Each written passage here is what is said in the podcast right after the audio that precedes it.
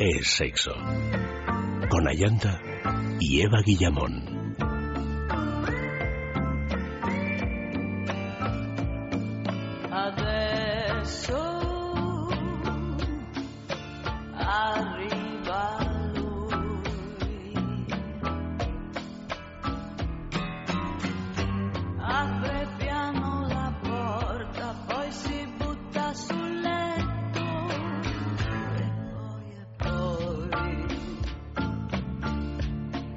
Bienvenidos una noche más a este sexo de sexualidad. Esta noche, iconos sexuales históricos.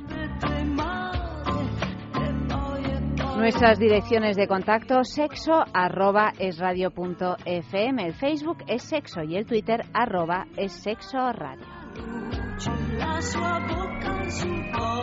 A lo largo del siglo XX, los medios de comunicación masiva han hecho de actores y actrices, primero, de artistas musicales después, y finalmente de modelos, los iconos sexuales del último siglo.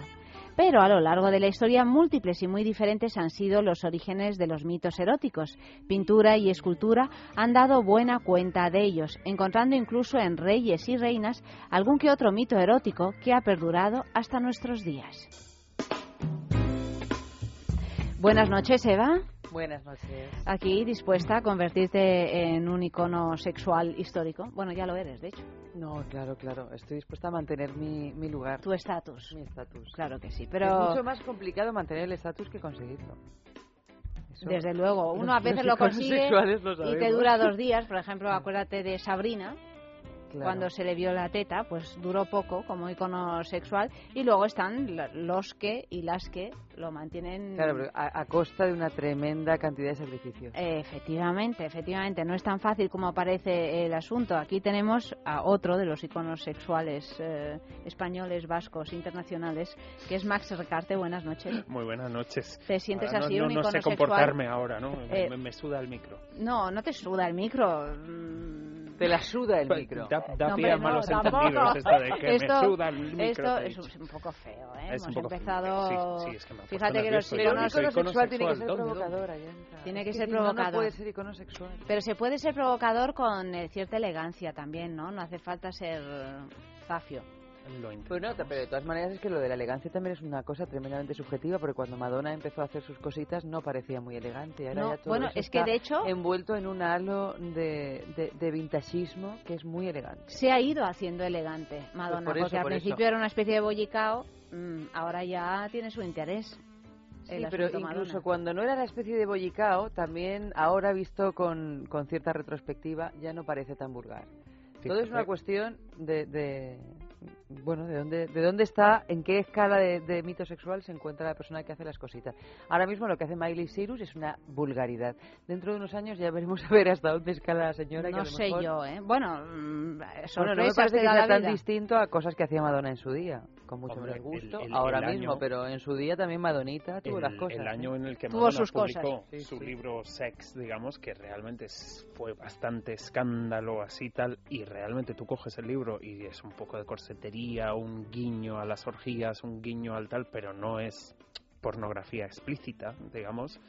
Am, también, curiosamente, fue el año en el que Sinead O'Connor rompió el, La foto el- del la Papa. foto del Papa, que fue como un- esa cosa de, jo, una de las dos tiene tanto marketing y tanta promoción y la otra coge una foto del Papa y lo rompe y la eclipsa por completo, digamos, pero lo que ha cambiado la percepción de la sexualidad desde entonces hasta ahora, ¿no? Alguien como Miley Cyrus si sacase un libro con tintes eróticos ni chicha ni limonada y tiene que coger y montarse en un dildo Claro. gigante en sus conciertos, coger y, ¿Pero por qué? y- Porque el y- otro día y está ponerle hecho, nombre a claro sus sí. vibradores, todo este tipo de cosas que es como de, joder, pues... Es el más difícil todavía, pero eso siempre pasa Pero- con todo. pero Otra hay- cosa es que nos guste más o nos guste menos. Yo no estoy diciendo que Miley Cyrus sea una mujer con estilo, ni mucho menos.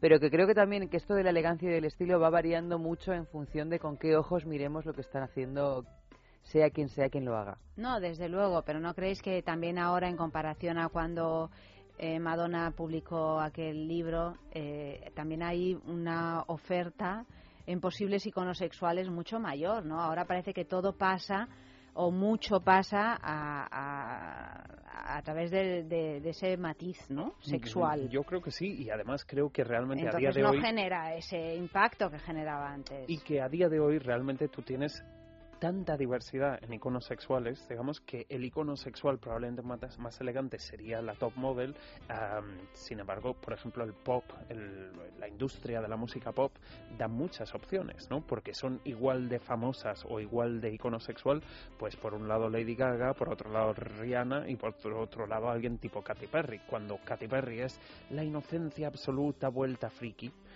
Mm, Rihanna es el sexo carnal un poco barrio bajero. Em, y por otro lado, Lady Gaga es friki puro y duro y aún así las tres son tres grandes divas del pop, tres grandes iconos sexuales y además mm, son figuras públicas con mucho, mucho poderío económico ya no solo por el número que tengan en su cuenta de banco, sino que el producto que sacan con el nombre de una de estas tres señoras es que es un éxito total en ventas, agotado en todo el mundo, ¿sabes? Es un poco, yo creo que también... Y además se están juntando entre ellas para, ¿no? Porque sí, se hacen muchas, muchas combinaciones han hecho, entre combinaciones diversas. Promociones, digamos, pues por ejemplo, esta cosa que hicieron Rihanna con Shakira, ¿no? Shakira tiene muchísimo empuje en todo el mundo latino, Rihanna en todo el, el, el mundo en general y sobre todo en la comunidad afroamericana, digamos, entonces si hacen una combinación de ambas, consiguen exportarse la una a la otra públicos nuevos, digamos, ¿no? Y aparte de eso, yo creo que en esto una cosa que ha cambiado mucho la percepción ante su parte sexy y su valor como figura de negocios, digamos, son las redes sociales.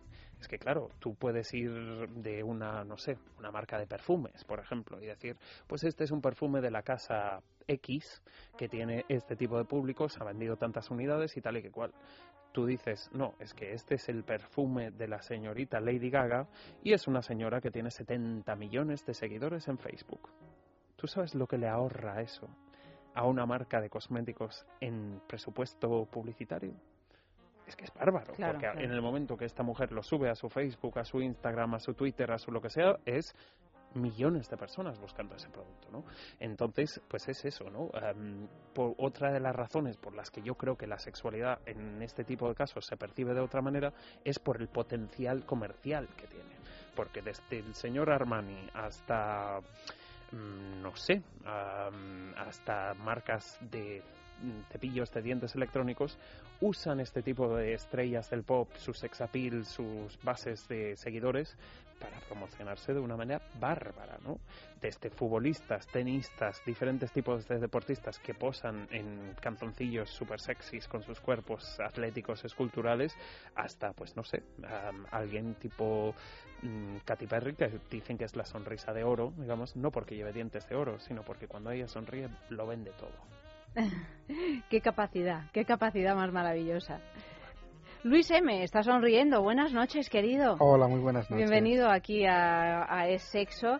Y bueno, vamos a hablaros de algo que seguro que os va a pintar la sonrisa en la cara y es la juguetería, esa boutique erótica que tiene todo, todo, todo, todo lo que podáis imaginar y necesitar. Y además, pues hay tres tiendas: una en la Travesía de San Mateo número 12 en Madrid, otra en la calle del Pez número 13, siempre en Madrid, y otra en la calle Usandizaga número 5. Esta está en San Sebastián, Donostia, muy cerca del edificio Cursal. Gracias a la juguetería tenemos un concurso maravilloso todas las semanas, pero antes de deciros en qué consiste el concurso, os recordamos que hay el 10% de descuento para los oyentes de Sexo si realizáis vuestra compra online. ¿De qué manera podéis acceder a este descuento? Bueno, pues entras en la página, echas un buen vistazo a todos los productos, haces tu selección y cuando llegues al final de tu compra, pues solo tienes que incluir el código descuento es sexo, todo junto y en mayúsculas, es sexo, y a tu pedido se le descontará automáticamente un 10%. El regalo de esta semana del concurso es, Luis. Un fifi de Jeju. ¿Un fifi? Un fifi. De Jeju. Claro, porque Pero Jeju, qué cosa todos sus tan... juguetitos tienen su, su nombre propio. Tiene y- todo su nombre propio y un nombre así afrancesado. Claro. Sí, Sí, realmente es sí. un juego de palabras con el francés, ¿no? De yo juego y yo soy juego, digamos, pero es una marca inglesa de juguetes em, increíbles, buenísimos, todos hechos de silicona, recargables, muy muy de este tipo de marcas que nos gustan, que son muy muy innovadoras, digamos, y que además son de muchísima calidad. Y Fifi es mm, su equivalente al conejito rampante, digamos, sí, pero ese una conejito que tanto éxito ha tenido. Pues ese, por ejemplo, mujeres que han tenido ese con este pueden alucinar directamente, ¿no? Principalmente fuera pilas, fuera mm, ruido, digamos, porque ese tipo de vibradores rotativos suelen ser muy ruidosos, am, una textura increíble, muy, muy, muy sedosa, hecha de silicona biocompatible, y en vez de tener em, un motor que hace vibrar las orejitas del conejo, este lo que tiene son dos motores enormes que abrazan literalmente tu clítoris. El concepto del conejear cambia totalmente cuando tienes uno de estos en la mesilla de noche porque realmente te estimula la zona del punto G con mucha intensidad a la par que estimula muy, muy, muy bien la zona clitoriana. Como ya hemos mencionado varias veces a lo largo del año, realmente esa estimulación dual, externa e interna en tus zonas más receptivas, es una de las mejores maneras de alcanzar, alcanzar la, la eyaculación femenina, digamos. ¿no? Am, en la juguetería, por ejemplo, este juguetes que tiene club de fans, tanto en la clientela como en el equipo interno de femenina, femenino, digamos, y ah, aparte en la de sección eso, femenina. en la sección femenina, vamos, tú llegas a la juguetería y dices, quiero un fifi y te guiñan los ojos. Dicen, sí, muy buena elección, claro que sí. Verás mañana qué ojeras y qué sonrisa, todo este tipo de cosas. Y sobre todo a mí de este juguete, aparte de que sea acuático y de esta marca, que, que realmente es una marca de mucha calidad, tiene garantía de un año completo, todo este tipo de cosas, una cosa que me gusta mucho es que tócalo. Que tiene una textura aterciopelada maravillosa, sí. sí Pero sí. aparte de eso, es porque realmente Y además no pesa nada. No pesa nada, sí, sí. Es que se nota mucho que la ligereza. diseñó una mujer.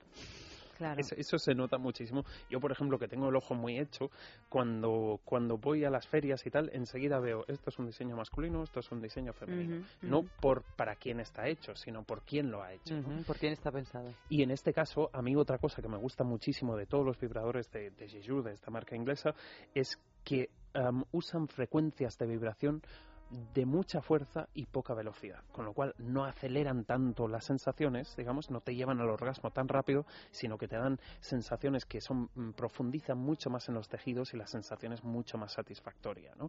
Entonces puedes empezar con una vibración muy leve, muy suave, pero si tienes el día guerrero, Fifi es tu solución. Bueno, pues eh, para los días eh, guerreros eh, y, y para los no tan ¿no? guerreros, Me eh, una cara a las dos No, bueno, "Ostras, bueno, claro, claro. Yo quiero un fifi, yo lo quiero contar en primera persona. Sí, sí, sí, sí. ha- Habrá que probar el Fifi de Jeju. ¿Y cómo podemos conseguirlo? Bueno, yendo a la juguetería, por supuesto, y también participando en nuestro concurso. Ya sabéis que entre todos los que acertéis esta pregunta, que imagino que es bastante fácil, pues eh, por sorteo se, uno de vosotros se llevará.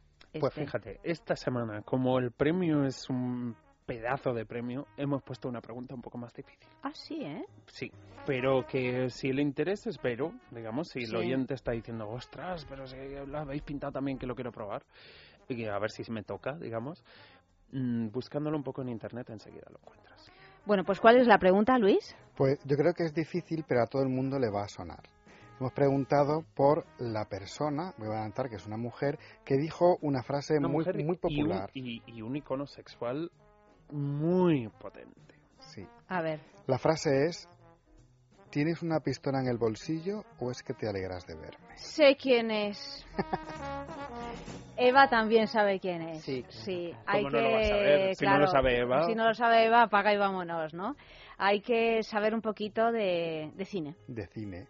¿no? Yo creo Esta es una pista. Yo creo que podemos considerarla el primer icono sexual del cine sonoro. Exactamente. Sí, o uno de los primeros, sí, sí. Mm, ¿Damos una pista, una pista más? Mm, o- Pues mira, una pista que yo creo que es de esas pistas de las que te gustan a ti, Sí. digamos, de, digo una pista, suena a pista, pero no te aclara las ideas, es que es hija de un boxeador camorrista y de una modelo de corsetería. Ah, bueno, eso no lo sabía yo. El tema del boxeador camorrista la ha impregnado mucho. un poquito. Sí, Sí, ¿eh? De ese rollo de... la mezcla. A mí no me tose nadie. Exactamente. Es que ella tiene frases, o sea, una lista de frases que son todas fascinantes. Otra de mis frases favoritas, que debe ser lo de Pedro Almodóvar, porque se apropió de ella en una película, es aquella de cuando soy buena, soy muy buena, pero cuando soy mala, soy mucho peor. Una que me gusta mucho a mí, que yo creo que es menos conocida, pero es que nos va como anillo al dedo, es la de he estado encima de más rodillas que una servilleta. Bueno, pero ¿y qué me decís de en ocasiones? Fantástica. En ocasiones tengo la tentación de ser una dama, menos mal que se me pasa rápido. Y una que probablemente es la más conocida, o una de las más conocidas de todas, es Sí. las chicas buenas van al cielo, las chicas malas vamos a todas partes. Bueno, fabuloso, fabulosa mujer, desde luego, gran icono sexual donde los haya. Enviad vuestras respuestas a sexo arroba y a ver quién se lleva este mm, fifi de Jeju. Agenda sexual de la semana. Luctuoso. Nacida en el año 69 antes de Cristo y fallecida solo 39 años después, cifra que ya ha ido adquiriendo dimensiones cabalísticas, el 12 de agosto es el luctuoso de Cleopatra, la que fuera reina más joven del antiguo Egipto, la última del llamado periodo helenístico de Egipto.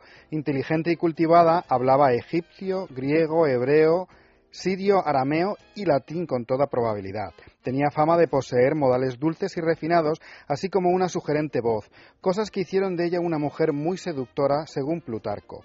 Su vida y trágica muerte, así como sus relaciones amorosas con Julio César y Marco Antonio, han servido de inspiración en todas las épocas a literatos, pintores, escultores y cineastas. Cumpleaños. Bajo el signo de Leo, el próximo 16 de agosto cumple 56 años Madonna Luis Verónica Chichone, más conocida sencillamente como Madonna, la ambición rubia o la reina del pop, desde que en 1984 encabezara las listas de música de todo el mundo con Like a Virgin, el primer sencillo del que era su segundo álbum el segundo que publicaba. Su estética New Romantic causó estragos entre los adolescentes de la época, aunque ha sabido evolucionar en cada momento, tanto estética como musicalmente, adaptándose a las exigencias del público. Romper con los tabúes del erotismo y la sexualidad ha sido una de sus grandes máximas, tanto en sus vídeos musicales como en sus giras en directo. Su gran popularidad le ha llevado a convertirse también en actriz y hasta ha llegado a dirigir dos largometrajes. Bueno, he dicho agenda, pero en realidad son curiosidades, que es lo que tenemos eh, durante este mes de agosto, más que agenda.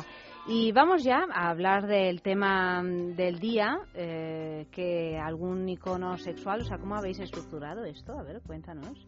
Bueno, realmente eh, teniendo estas dos referencias que se cumplen esta misma semana de Cleopatra y de Madonna, nos parecía que era bonito también hacer una, una noche dedicada a los iconos sexuales de estos que no se nos olvidarán en la vida. ¿vale? Claro, Y que han tenido una influencia increíble, además, tenido una en- influencia en- increíble. eh, a muchos niveles, en, En las la- artes, en la manera de vestirnos, en, la el manera de que pensar. tenemos del erotismo. Sí, sí, sí. ¿no? Ideológicamente, de hecho, han tenido mucha influencia también. Hombre, si partimos, por ejemplo, de la base de, de Madonna, que la acabamos de mencionar, es que a día de hoy Madonna realmente eh, ya no es una estrella del pop, es un icono de una era de la humanidad, digamos, y aparte de eso, es que ella se mete en política y causa un revuelo político, se mete en economía, causa un revuelo en economía.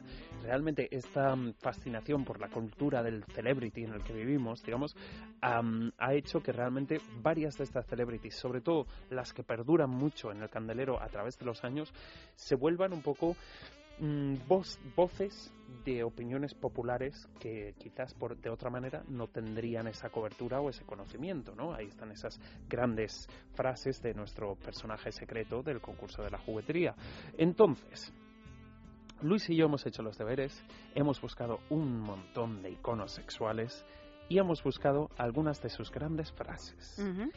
Y os proponemos que hoy vosotras seáis nuestras concursantes, que nosotros digamos la frase, a ver si adivináis. O sea que no tenemos que mirar la escaleta. No, fra- No frases, las caras. frases o anécdotas referentes a su, a su vida. Vale, Muy de significativas. acuerdo. Pues vamos allá. Participad también vosotros, si queréis, todos los oyentes, escribiéndonos o, o pensándolo. A ver, Digamos que esta cosa de los iconos, más allá de lo que podría ser una Nefertiti o una Cleopatra, muchos de ellos llegaron a nosotros o se nos facilitaron a través de ese Star System de Hollywood, ¿no? Cuando el cine americano empezó a ser mm, Vox Populi y interés global, digamos, ah, realmente muchas de estas personalidades, actrices, directores, este tipo de, de- de- de personas, digamos, se volvieron reconocibles en el mundo entero, ¿vale? Vamos allá con uno que no está ligado al cine, pero que también hizo sus pinitos por ahí. Su muerte causó suicidios entre sus admiradoras. La muerte de la persona en cuestión. Eh, mm, Bueno, yo no sé por qué le he dicho eso, pero, pero sí está ligado al cine. Era un, fue una de las primeras estrellas que ponías el nombre y directamente iban todas y todos, porque era de estas figuras ambiguas, sí. aunque nunca se demostró nada ni tal, pero una figura de- ambigua. Era una figura am- ambigua. JD. No, RV. no. Esa, sí, de- sí, sí, sí. ¿Cómo que? sí, sí. Claro. Claro, si era una figura ambigua, era un, eh, un Latin lover, ¿no? Totalmente. Era un Ah, Latin lover. RV. Eh, Vale, ya, ya. Películas en blanco y negro, Mudas. rigurosamente mudas, Algunas basadas en novelas de Blasco Ibáñez Serrador. por ejemplo. Sí, estaba pensando, digo, RV no puede ser, eh, será RL. Porque es que ¿Quién hubo una RL? publicidad, el mismo, lo que pasa es que hubo una publicidad aquí en España que anunciaba gambas y utilizaban el nombre Claro, de es ese señor y yo lo- Utilizaban el nombre de este señor para Sí, anunciar gambas. Rodolfo. Rodolfo. pero el apellido era Langostino. Rodolfo Langostino. Y entonces a mí se me ha quedado grabado como que ese señor se llama Rodolfo Qué mal Langostino. hace la publicidad. Yo, de verdad, esta, la utilización de grandes, por ejemplo, músicas, arias de ópera, o, o eso, utilizar a nuestro buen Rodolfo Valentino como Rodolfo Langostino, Fíjate. No, francamente. pero fue una publicidad cuando, cuando yo era muy pequeñita, ¿eh? Me acuerdo perfectamente. Vamos con otro. A Otro, ver, a ver. la mayoría de las mujeres se empeñan en cambiar a un hombre y cuando lo consiguen ya no les gusta. Esa es una frase suya, típica. Una mujer No, me parecía algo típico en las mujeres, no tanto una frase, sino que algo que pasa con cierta frecuencia. A ver, alguna pistita, alguna pistita. Otra. Va, va, va, otra gran frase de esta gran Mira que se nos va calentando Eva, se nos va calentando, que, que entra al trapo. No, es por curiosidad. Está muy bien, pues claro, claro, claro, claro. En la vida solo importan dos cosas, el sexo y la otra, que realmente no tiene importancia. Una Esa pista me suena fácil un montón, ¿eh? Es que fue un poco sucesora, aunque fue contemporánea, de nuestro personaje de la juguetería. Y decir, vale, como hemos mencionado esta cosa de que los iconos hacen que se venda cualquier cosa, esta señora era previa a todo este mundo dirigido por el marketing, pero te puedo asegurar que esta señora hizo que en el mundo entero se vendiesen cientos de miles, por no decirte millones, de pinzas para depilar las cejas. Ay, estaba pensando, esta, no puede Madre ser JC, mía, ¿no? de, No, de no. pinzas para depilar las cejas. También, Pero era, era mala. no, no, no, era fantástica. No, pero mala en el sentido... Hacía un personaje así un poco malvado. No, sus personajes siempre han sido glamurosos. Tiene, tuvo una evolución. Al principio en sus películas era mm, una vamp que los hacía, o sea, que era un poco la que mataba a los hombres que una, una mantis, como una mantis, pero según fue evolucionando, al final se convirtió sí en un personaje bueno que siempre acababa dramáticamente, pero redimido por el amor. Empezó como vampiresa y terminó como Y además puso de moda un nombre alemán en Ah, todo el mundo. MD. sí, MD, claro que sí, claro, claro. Marlene Dietrich, hablamos de esa gran mujer, bellísima, muy inquietante, ambigua también, Ambigua también, muy ambigua sí. como Rodolfo Valentino. Y es que a veces, este es un tema que podríamos tratar así más, eh, yo siempre voy lanzando ideas para posibles temas, de una manera más holgada, que es, eh, que sexy puede llegar a resultar la ambigüedad sexual, ¿no? Esa indefinición romper, eh, entre la hombre y percepción mujer estética, ¿no? y o Mm. mujer hombre o lo que sea, ¿no? Porque Pues, por resulta ejemplo, muy rompedor, ¿no? Marlene Dietrich, que tenía esa... Mucha gente, de hecho, la recordará solamente con esa imagen de tuxedo de, de- de mujer vestida de hombre. Qué casualidad que mm, Helmut Newton, por ejemplo, algunas de sus fotos más famosas de todos los tiempos, este gran, gran, gran, gran fotógrafo, también son de mujeres con una estética prácticamente igual a la que la, la- la de Marlene Dietrich. Es que de todas maneras también hay que encuadrar a Marlene Dietrich en su, en su momento, ¿no? Porque estamos hablando que de los años 30, 40, Sí. Eh, por ahí, que claro, debía de ser algo absolutamente rompedor y una novedad absoluta, una mujer que resultara tan femenina pero tan masculina al mismo, al mismo tiempo. Y además de unas costumbres sexuales dudosas para la es época. que, de hecho, para la moral estadounidense de la época, tanto Marlene Dietrich como nuestro personaje del concurso de la juguetería fueron las dos mujeres que provocaron directamente que pues estas ligas de que iban a favor de la decencia llevasen al cine a establecer ese código Hayes que estableció un tipo de conductas. Por eso el personaje de Marlene Dietrich evoluci- evolucionó de esta manera, porque al principio ella era la vamp que devoraba a los hombres y luego al final tuvo que evolucionar para poder hacer para cine poder en los seguir Estados trabajando Unidos. Sí, por, exactamente. eh, por las censuras tremendas que había en aquel momento. Pero, pero es verdad que, que marca un antes y un después, porque, por ejemplo, Catherine Hepburn, que también fue una mujer muy. una actriz fantástica, pero una mujer extraña para la época en su manera de, de vestirse y de proponerse, porque tiene una cosa muy, muy masculina, muy deportista, que no tenía nada que ver con las grandes eh, estrellas de ese momento, pero no tenía el morbo ese, ese, esa trastienda que tiene Marlene Dietrich, que dices, madre mía, me encantaría conocerla en una situación íntima y ver cómo será esta señora, ¿no? Esa curiosidad. Pues yo creo que con esta señora y con varias de las que vamos a mencionar, ha habido millones de personas que han dicho, ¿cómo sería ¿Cómo conocerla sería? íntimamente? Efectivamente. Vamos con una de mis favoritas. A ver, Grandes frases estas. Nunca cuentes tus alegrías y tristezas. Abaratas tu interior cuando las cuentas. o sea, ni las alegrías ni las tristezas. Es decir, estar sea, no cuentes nada. Lo más el más tiempo posible. Claro, una- un perfil misterioso. Claro. No tienes que estar casada para tener un buen amigo como compañero de vida.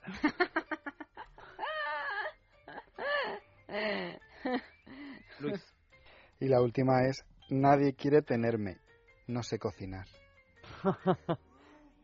No tengo ni idea. Ni Bueno, idea. hay una tampoco. frase que si la digo lo sabéis seguro, que no tiene nada que ver con la sexualidad ni No, no nada. es eh, R, R, RH, no es. No, Vale. pero la frase es, I want to be alone. I want to be alone. Es la frase que la car- caracterizaba. De hecho, ella la decía públicamente, pero luego en sus películas empezaron a incorporarla en sus personajes. eso ya me suena muchísimo. Sí. y ya para ya dejarlo facilísimo, esta mujer se quitaba los guantes como nadie. Ah. RH. No, no, no. Ay, no, no, no, que me he liado yo. No, No, no, no, no me falsa, des pista pista falsa. falsa, Yo digo, pero lo de alone claro. no ella. Bueno, vamos a decir que ella fue de las pocas que pasaron la transición del mudo al sonoro con mucho éxito. GB. Esa es. No, GB no. GG. GG. GG. GG. GG. GG. Espérate, ahora no sé quién es. Hay un grupo Con acento. español Con acento. hay un grupo de música español que el nombre de este grupo es el nombre de Y esta además señora. tuvo una amistad muy especial con MD. Sí. Pero que estés... Ah, ah, ah, vale, vale, vale. Ay, Greta Garbo. Greta Garbo. Es que con tanto La GG, divina, la MD, divina. RH, etcétera, ya empezamos, estamos en una super programa al modelo de Intimina, como nos dijo antes Luis M. A mí no me gusta Pues, nada GG. Greta Garbo, No, ¿no, no me te gusta nada, Ay, a mí nada. me gusta muchísimo. A mí Nada. me gusta Sí, yo muchísimo. sí. Muchísimo. Yo ni le veo el original. sex appeal por ningún lado. Me parece que tiene una voz horripilante. Mm. No me gusta nada, nada, nada. No me la creo de Matajari. No me gusta nada ninguna de las películas que ha hecho. Ahora que te lo veo decir así con ese con ese entusiasmo, tú harías una matajari fabulosa. Mucho En otro estilo. ¿eh? En otro estilo, ella. pero sí, sí podría. eh, Eva sí. No te estoy llamando mala, ¿eh? Perdón. No, no, no me lo he tomado no, por pero esa. No me lo he tomado por esa vía. Muy sexy, ser una Mata Hari. Y además dijeron que Marlene Dietrich y Greta Garbo tuvieron Sus cositas. sus cosas, ¿eh? Sí, sí. Dijeron. tuvieron un si es no es, ¿eh? Pues eso. Imaginaros juntas a Marlene Dietrich y Greta Garbo. O sea, puede ser una fantasía sexual de esas que no te abandonan por las noches, sobre todo en las noches de verano. Más. Más.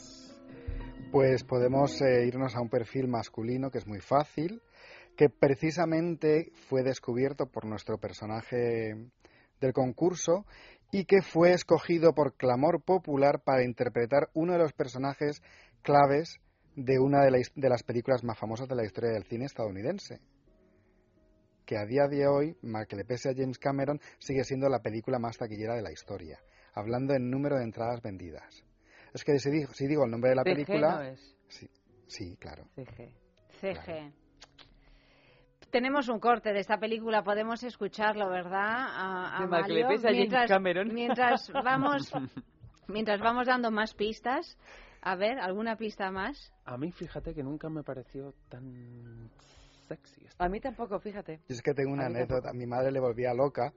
Y claro, una vez pues estás en casa, en, en la habitación, creo que yo estaba enfermo, con la tele puesta, y le digo, mire mamá, está en la tele, ya que, ¿dónde? Se dio la vuelta, se sentó y rompió la cama. Madre, qué sensibilidad. De- de- del- Qué del- furor tenía tu madre. Mira, este furor- hombre y se rompen las camas. Furor uterino, hombre, a mí me parece un hombre, eh, Sí, a mí fíjate, no me... sí, sí, con su bigotito y, y esa manera que tenía de cogerla en brazos Y esa chulería. Yo es y esa creo, chulería. yo es que, creo que el, el éxito o el sex appeal de, de Clark Gable era el perfil masculino de esa época que representaba. Claro, claro. Pero yo me pongo perfectamente en el perfil masculino de esa época, o sea, Sí, pero bueno, Lo y también hay- puedo- hay, otros que le representan también, pero a mí, Clark Gable, es que ni chicha ni limona. Pues hablamos de lo que el viento se llevó, hablamos de Clark Gable y, por ahí deberíamos de tener algún corte en nuestro archivo de lo que el viento se llevó, pero Amalio se nos ha quedado así atoradillo, ¿verdad? Sí, la tenemos. Pues venga, vamos a escucharlo. Es que me encanta. Eh, creo que es la película que más veces he visto de toda mi vida. Más que gris. Más que Gris. Indudablemente yo también, yo es que Gris creo que la he visto Bueno, perdona. una vez. No, bueno, es que yo con Gris tuvimos una crisis familiar gravísima y es que mi, mi hermana pequeña se quedó enganchada con Gris. Es que Entonces, hubo toda una ¿no? generación se, que qued- se quedó, se quedó enganchada. enganchada, pero vamos, que estuvimos a punto de llevarla al psicólogo, ¿nos podéis imaginar? O sea, ella quería ver Quería Gris tres Olivia veces al día. No sé qué quería ser, espero que no quería que quisiera ser Zuko. No, Zuko no, ¿cómo se llamaba? ¿Zuko? La, Zuko, eso. Eh, pero ella quería ver la película tres veces al día, durante un año. Y estuvimos meditando seriamente la posibilidad de llevarla a que la curaran de esta adicción.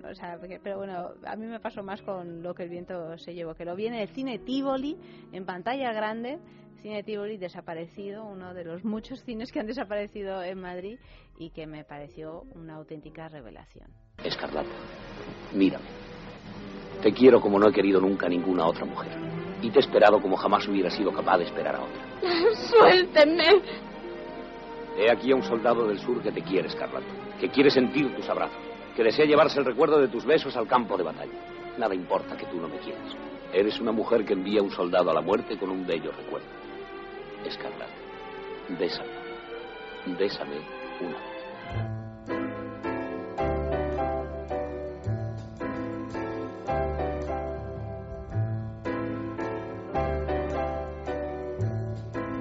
Ese bésame, o sea, diréis lo que queráis de Clark Gable, pero un hombre te dice bésame así y lo único que puedes hacer es besarle. O dejar que te bese, que es lo que pasaba en esta escena. Hombre, si te lo dicen así, Hombre, es que... así sin conocerlo, a mí Clark Gable ni chicha ni limona. A lo mejor si lo conozco, pues ya es más chicha que limona. Ah, se- Seguro, seguro.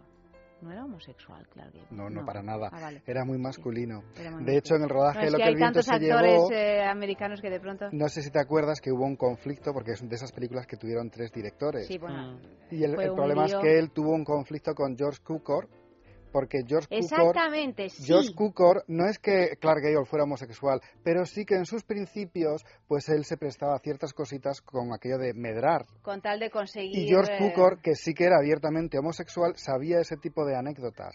Entonces Clark Gable presionó para que le despidieran, favoreciendo a Victor Fleming, que también era un director muy masculino, y que fuera él el director de la película. Aún así, ¿por qué ellas están mejor en la película que Clark Gable? Porque algunas, como Vivian Lee, se iban a la casa de George Cukor a comentar el personaje del, o sea, las secuencias del día siguiente. Pero sin hacer nada, porque si George Cukor era... No, Ya, pero bueno, pero- él lo comentaba. Claro, Ah, él les él daba no. las Ah, indicaciones vale, comentarlo a ellas para, ver, para cómo tenían que actuar. aquello había sido una bacanal, pero no, no, no. No, no, no, Eh, no. Vale, vale, Se vale. te cae un mito. Se me queda un mito. Se me queda un Tanto mito. amor, tanto amor y no. Era bacanal. Bueno, ¿seguimos o hacemos una pausita musical o qué, qué hacemos? Bueno, ahora tenemos varios iconos Con relacionados música. con la es música. que como no puedo mirar la escaleta, digo, No, tienes que... mires, no, claro, mires. tienes que... A ver, a medida que la música evolucionaba del jazz al blues, y del jazz y el blues al rock y el pop, las bandas y artistas musicales tomaban relevo como grandes mitos eróticos, sensuales y de la sociedad. Mm. ¿Cuál es ese cantante estadounidense con el que muchos hombres heterosexuales no les importaría tener una relación sexual? A ver, Hay una película escrita por... mm, Creo que es una película cuyo guion es de Quentin Tarantino, donde hay un personaje que comenta que él, que es heterosexual, no le importaría, o sea, si por algún hombre te que ponerse de rodillas, exactamente. Epe. Hoy que no lo sabe, mira, te voy a dar una pista muy fácil, muy Pepe. fácil, Guillamón. Es el único rey que no le está piquiña a los Ah. republicanos. Ya, por supuesto, sí. Pues a mí otro que no me gusta, fíjate. Ay, hija, que si esa estás, Sí, ¿cómo que no te gusta? no ¿Esto le gusta. gusta a todo el mundo? No. Solo me gusta así, si cierro los ojos cuando canta Love Me Tender. Yo creo que también este, este icono, digamos, depende mucho si tú lo has conocido o descubierto en sus años más jóvenes o en sus años más tardíos. A mí me gustaba hasta gordo, ya te digo. ¿Sí? Sí, sí, sí. Me parece... mm, Nunca pelearemos por un hombre, tú y yo. ¿Verdad que no? Pues oye, divino. Eh, de eso se trata, de eso se trata. Elvis Presley. You have made my life complete, and I love you so. Love me tender, love me true, all my dreams fulfill. For my darling, I love you, and I always will. Love me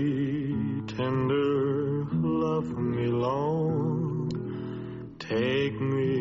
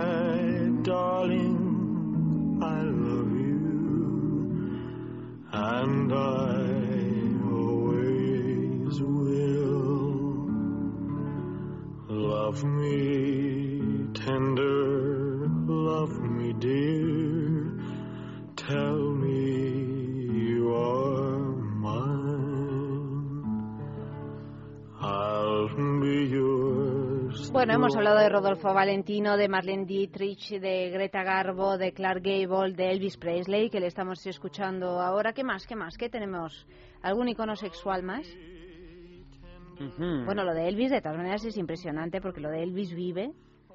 Es realmente vive, ¿eh? Hay Sí, sí, algunas. sigue eh, siendo- es un icono ya del siglo XX. Sí, sí, que es que se, se- y del XXI, quiero decir que, que hay auténticos fans de todos los sexos que todavía están ahí a ver si resucita. Aunque en ese aspecto yo creo que es muy curioso porque em, Elvis, por ejemplo, era un icono de la música, de la cultura, de un icono sexual, digamos, y vive.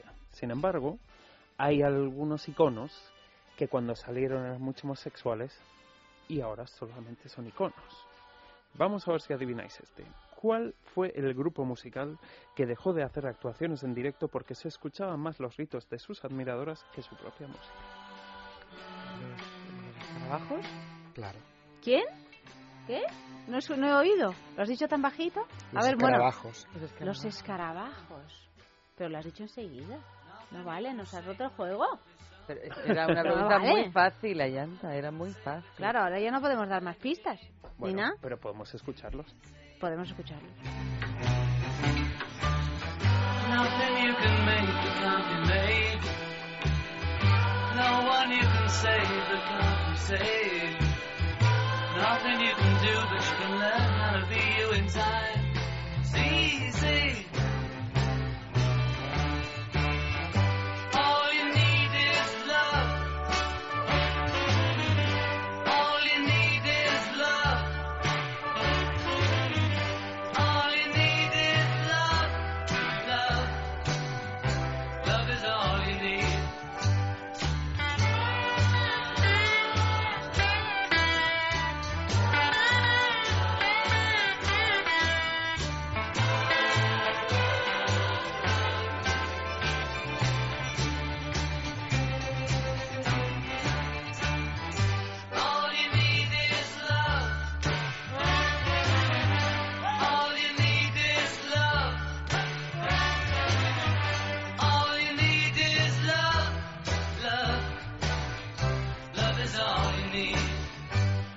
Lo que necesitas es...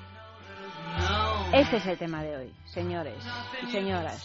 Lo que necesitas es terminar esta frase. Mira, una oportunidad para, para decir lo que necesita el otro, que es algo que a veces nos gusta mucho y resulta irritante. Dicen, no, porque tú lo que necesitas es... A mí me pone enferma, ¿no? Pero bueno, eh, en plan positivo, lo que necesitas es algo sexual. Algo Lo que necesitas Lo es, que necesitas es un fifi. Es un fifi, por ejemplo. Bueno, es muy buena necesidad porque además es una necesidad abarcable. Claro, sí, sí, sí. Y además posible. Uno se va a la juguetería, lo compra y ya Posible, está. Y además la ojo. respuesta a esa frase es tan fácil. Es de, ¡Ya lo tengo! ¡Oh! oh, oh! ¿Esto es la vibración? Ah, lo que necesitas es, este es el tema de esta noche, escribir mensajes, enviar esos mensajes a sexo arroba es radio punto fm o si no al Twitter arroba sexo radio o si no en el Facebook en es sexo. El premio, super premio también un fin de semana en el balneario de la Ermida, ese balneario que está en los picos de Europa, que ahora debe de haber una temperatura absolutamente ideal, a diferencia de la que nos gastamos aquí en el centro de España, pues allí en la montaña y tal, pues una maravilla. Además, eh, tratamientos de todo tipo, aguas minero-medicinales que nos van a sentar muy bien a nuestra piel. Y os proponemos un fin de semana para dos personas con alojamiento, desayuno y circuito termal los dos días, simplemente por escribir un mensaje con el tema del, día. El mensaje que más nos guste lo premiamos con el fin de semana en el balneario y sabremos el ganador los jueves en Es la Mañana de Federico entre las once y media y las doce de la mañana.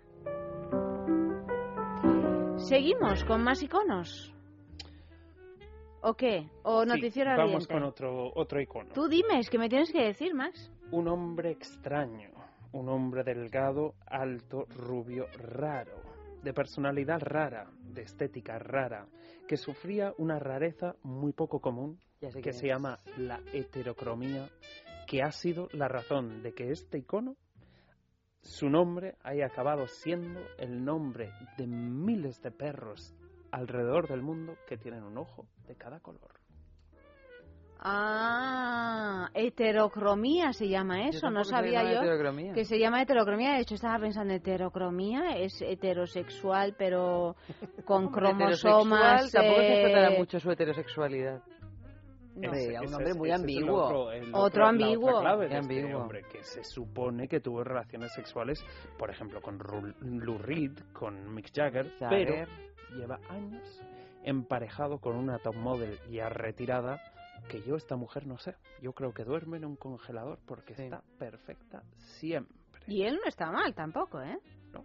No está nada mal. A mí me parecía enloquecedor en su. Pero por día. halo de misterio que Mm. tenía que, que no sabías muy bien a qué atenerte. Claro, es que. No era que fuera un hombre, a mí Es que no era humano. atractivo, así No, pero es que no humanamente era humano. hablando. Era, eh, Era como esa un- cosa de profundidades. Un animal de otro planeta muy, muy interesante. De, De hecho, hecho- escribió, fue- ¿no? No, no, de hecho ¿Alguna fue el canción? hombre que vendió el mundo. Hubo una película en la que hizo de extraterrestre. Efectivamente, es que es un extraterrestre. es un extraterrestre con mucho interés eh, también. ¿Le escuchamos o qué? No le escuchamos. Ah, ah, es que me encantan sus Ay, canciones. ¿cómo se no llama? me puedes Na, poner. na, na, na, na, na, na. ¿Cómo se llama esa Ground? Control, no sé qué, Eso, eh, maravillosa Space es. Oddity. Esa, Space esa, Oddity, que Space Oddity. precisamente es Space una que marcianada, Es una ¿no? maravilla de canción. Sí, una sí, maravilla. la no tenemos que escuchar absoluto. esta noche. No envejece en absoluto. Nada. Una pista más mientras Amalio busca. De... Pues podemos saltar a las top model. no, no, no, No, una no, pista más de este- él. Ah, de de este él. mismo. Mm, Pues también hizo muchas Estuvo películas. perdido en el laberinto mucho tiempo. ¿En Exactamente. qué laberinto? En el laberinto, en la de Jim película. Henson. Ah, bueno, lo escuchamos aquí, aquí está sonando. Ground control to Major Tom. Ground control to Major Tom. Take your protein pills and put your helmet on. Ground control to Major Tom. Commencing countdown engines on. Check ignition and may God's love be with you.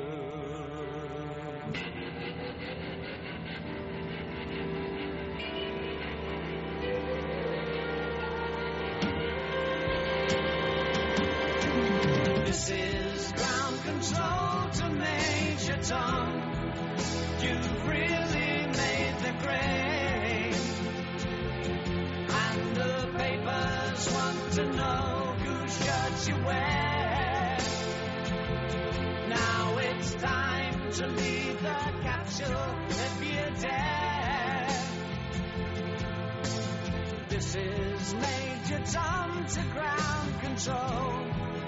I'm stepping through the door. And I'm floating in a most peculiar way. And the stars look very different today. For here am I sitting in a tin can. Noticiero ardiente. ¿Sabías que Pompeya y Vesubio son dos nombres vinculados por la tragedia. El primero corresponde a la ciudad romana, el segundo al volcán que hizo erupción y la enterró en el año 79 después de Cristo. El Museo Británico de Londres realizaba hace poco una exhibición sobre la ciudad denominada Vida y muerte en Pompeya y Herculano. Sin duda llamaron la atención los frescos que ilustraban la vida sexual de los antiguos romanos, desnudez y pos- poses explícitas que podrían ser consideradas pornográficas antes que artísticas. Pompeya fue una urbe que vivió un sin tapujos y que fue apagada por la furia de un volcán. Cinco escándalos sexuales de la historia de España? El libro El sexo y los políticos analiza la historia a través de las relaciones íntimas de varios políticos que Fernando Bruquetas, catedrático de la Universidad de Las Palmas de Gran Canaria, ha elegido como más representativos o interesantes, como el que mantuvo Primo de Rivera con una prostituta conocida como La Caoba, los escarceos homosexuales de Emilio que Emilio Castelar mantenía con sus manolos cuando se escapaba por la puerta de atrás del Congreso, los apelativos por los que algunos reconocían al general Franco, que incluían lindezas como Paca la Culona o Miss Canarias, que podrían indicar que era homosexual, aunque el autor no ha encontrado dato alguno que lo corrobore. El contraste entre los putañeros, que eran los hombres en los tiempos de Bravo Murillo, mientras que él no tuvo ningún desatino amoroso fuera de su familia, o la intensa vida sexual de Isabel II, que le llevó a ser conocida como toda una golfa en el buen sentido de la palabra.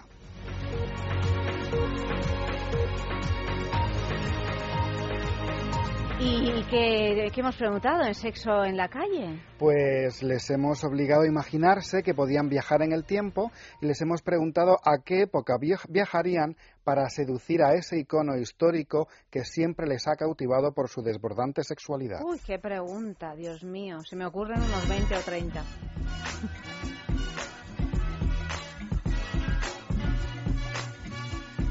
Hola, soy Carlos Trova y soy cantante.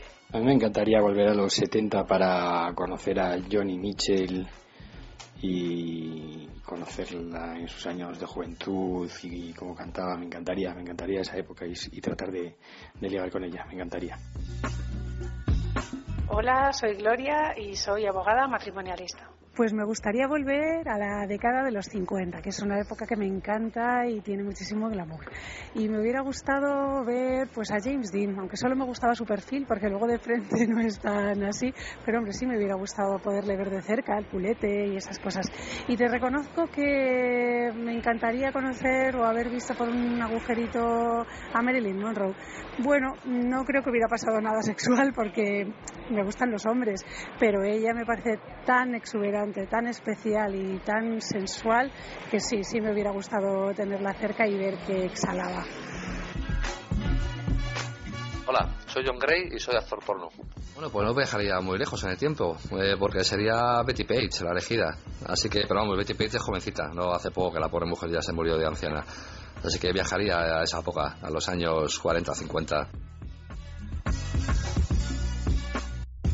Hola, soy Miquel, tengo 24 años, soy estudiante de sexología y soy bisexual. Ay, a mí me encantaría viajar a la Segunda Guerra Mundial con Marlene Dietrich porque no sé, me parece tan tan tan cautivante y tan misterioso ese personaje y, y su posicionamiento y no sé, me encantaría, me encantaría.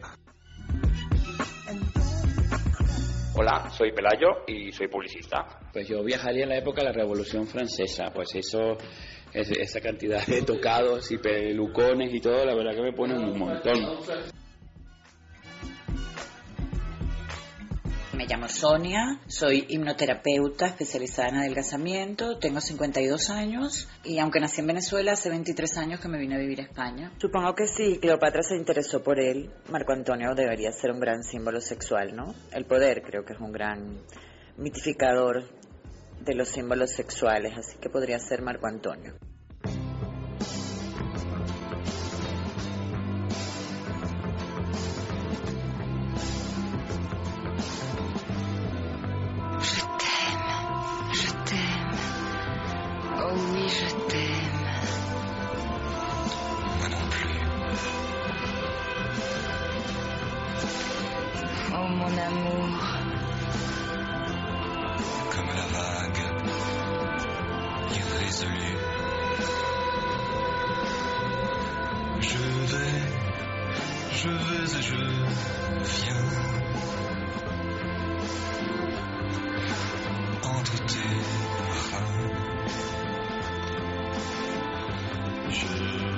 Et je viens.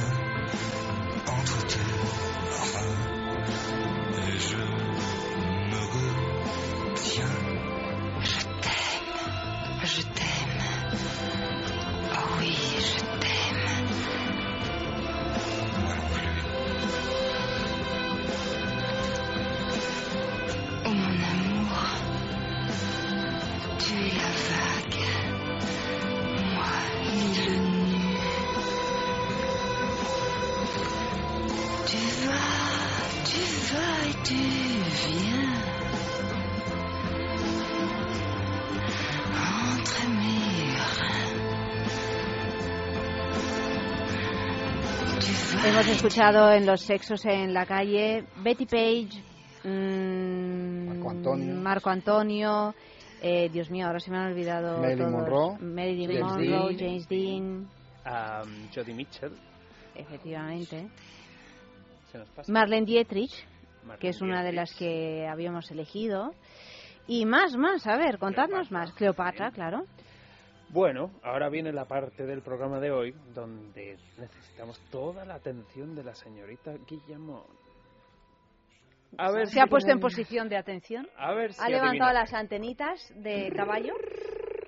¿Te pongo en época histórica o tú crees que puedes No, nada, nada. No, tú pues no le des nada, no le des ni esto. No, no, que no, que no le des ni esto, de verdad, ¿eh? ¿De Que luego se nos revela. ¿De qué esposa de un emperador romano se decía que salía por las noches del palacio imperial y se dedicaba a la prostitución en un lumpanar? ¿De qué esposa de un emperador romano? O sea, no, ¿qué? ¿Qué era la esposa? El emperador era, mira, una pista, Claudio. ¿Cómo se llamaba su esposa? Que era famosa por este tipo de gustos. ¿Empieza por la A? No. No. Pero es un nombre muy, muy típico que luego ha trascendido y hay películas que utiliza Bueno, el películas y series de eh, Yo Claudio, ¿no? Sí, sí, pero ¿cómo se llamaba su De señora? Robert Graves. Hombre, Ahí tenemos todo. Yo, Claudio, por ejemplo, mm, casi explicaba las razones por las que ella. Claro, pero ¿cómo se llamaba ella? Ay, no me acuerdo. Más pistas.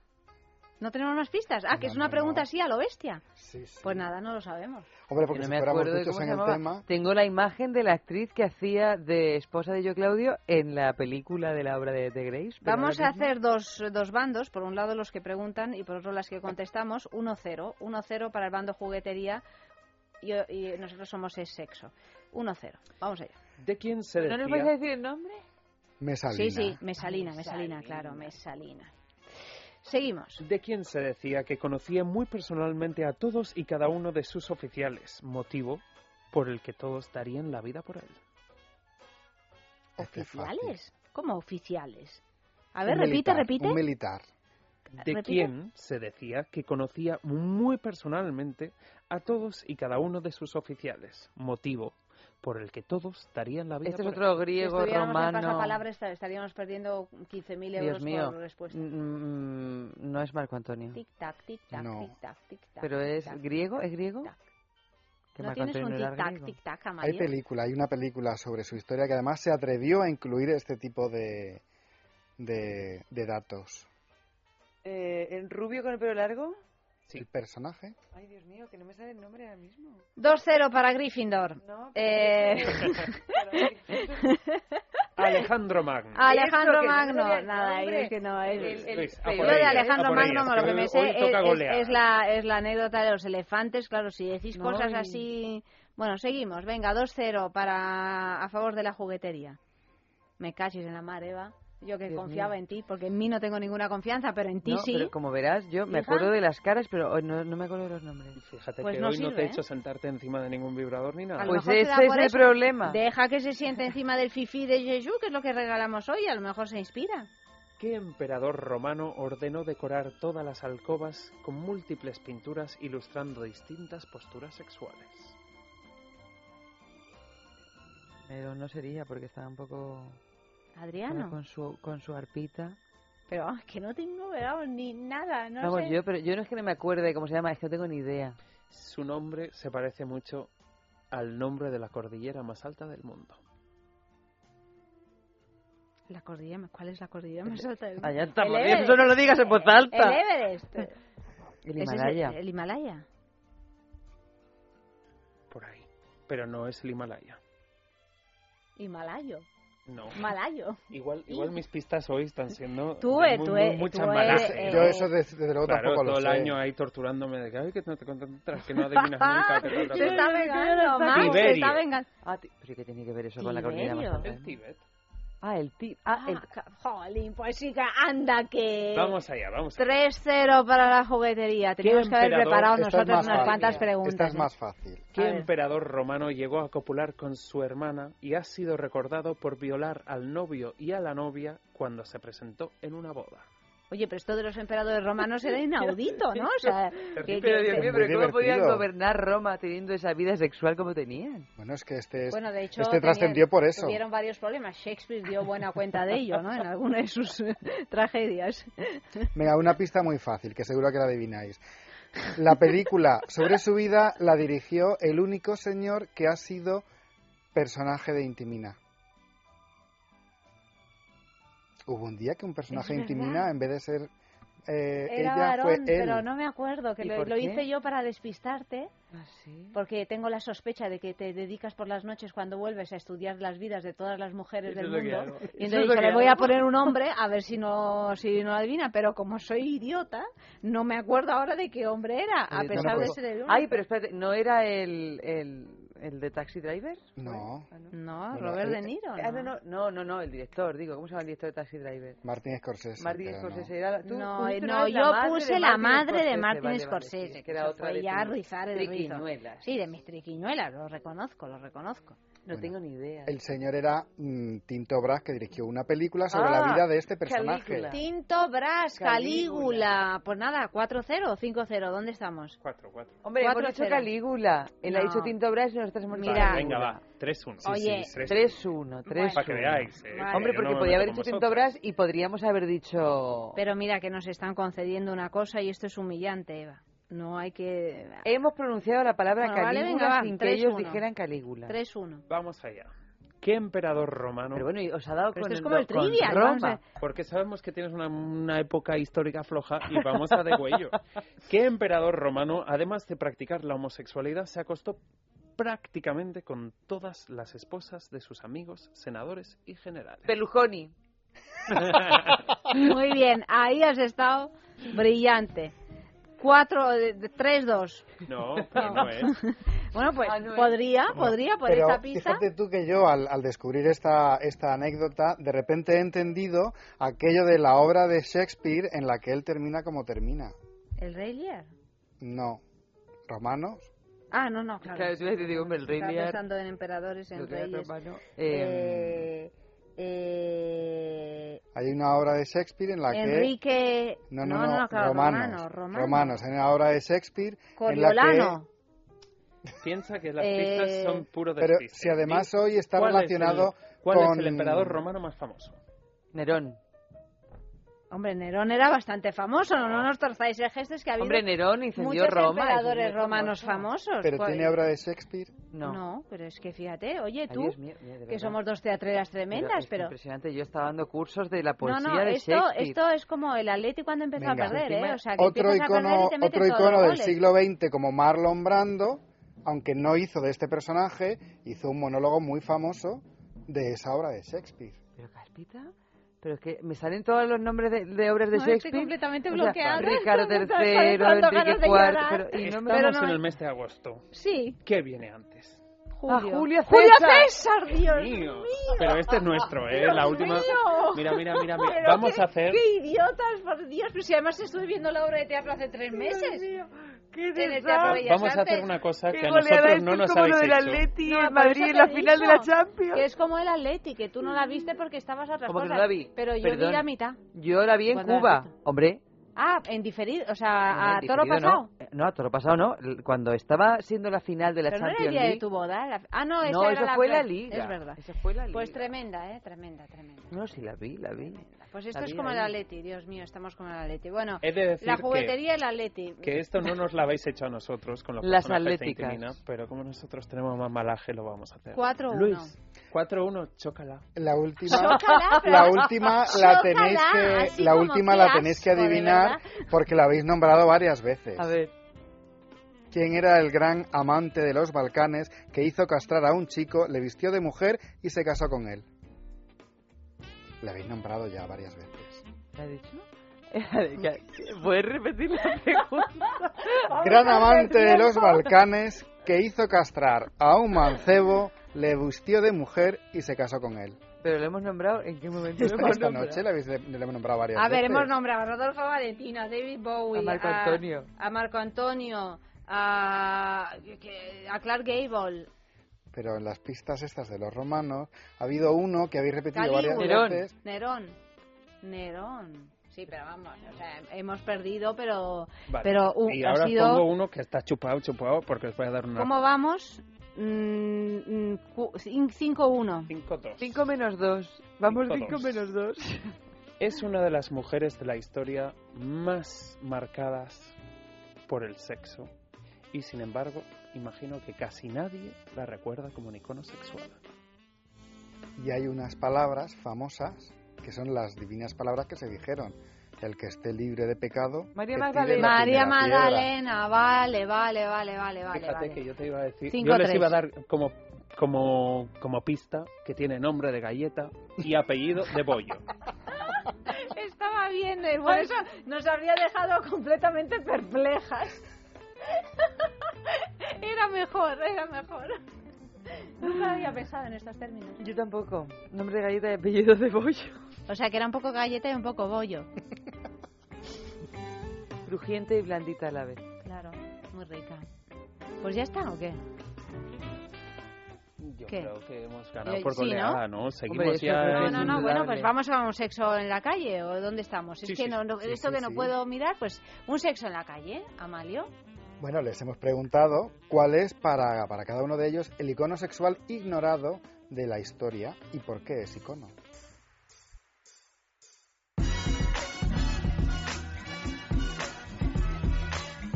A mí me parece que si son ignorados no son iconos, es decir, que para mí no hay ningún icono que esté olvidado en la historia. Los iconos están ahí por méritos propios y me parece que, por lo menos no, no recuerdo ninguno así que me venga a la cabeza ahora.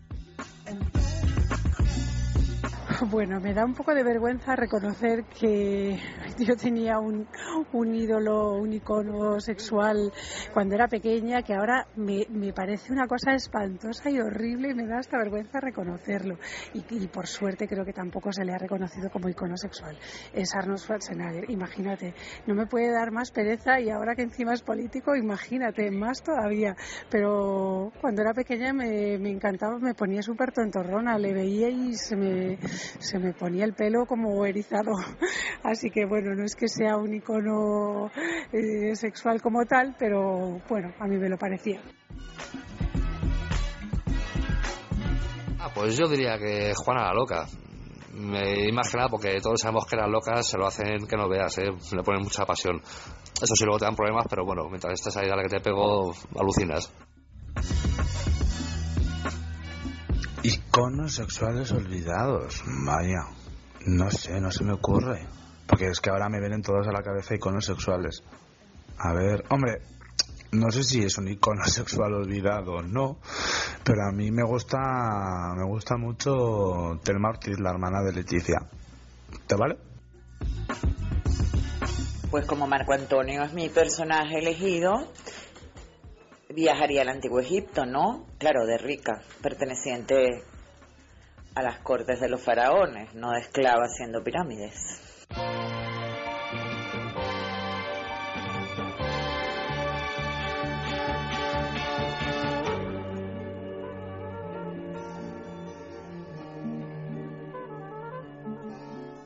Penélope, con su bolso de piel marrón y sus zapatos de tacón y su vestido de domingo. Penélope se sienta en un banco en el andén y espera que llegue el primer tren meneando el abanico. Dicen en el pueblo que un caminante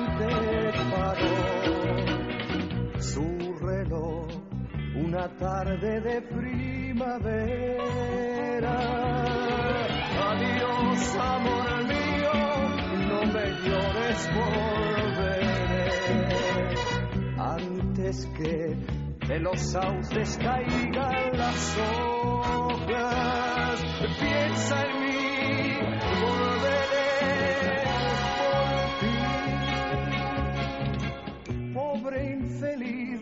se paró tu reloj infantil.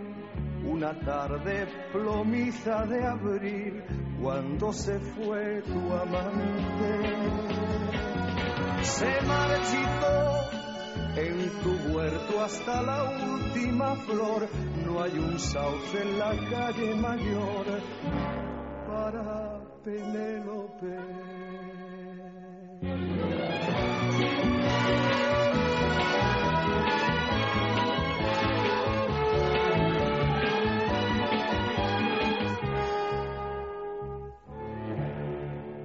Penélope, tristes a fuerza de esperar, sus ojos parecen brillar si un tren silba lo lejos. Penélope, uno tras otro los ve pasar, mira sus caras, les oye hablar, para ella son muñecos. Dicen en el que el caminante volvió, la encontró en su banco de pino verde. La llamó Penélope, mi amante fiel, mi paz. Deja ya de tejer sueños en tu mente. Mírame, soy tu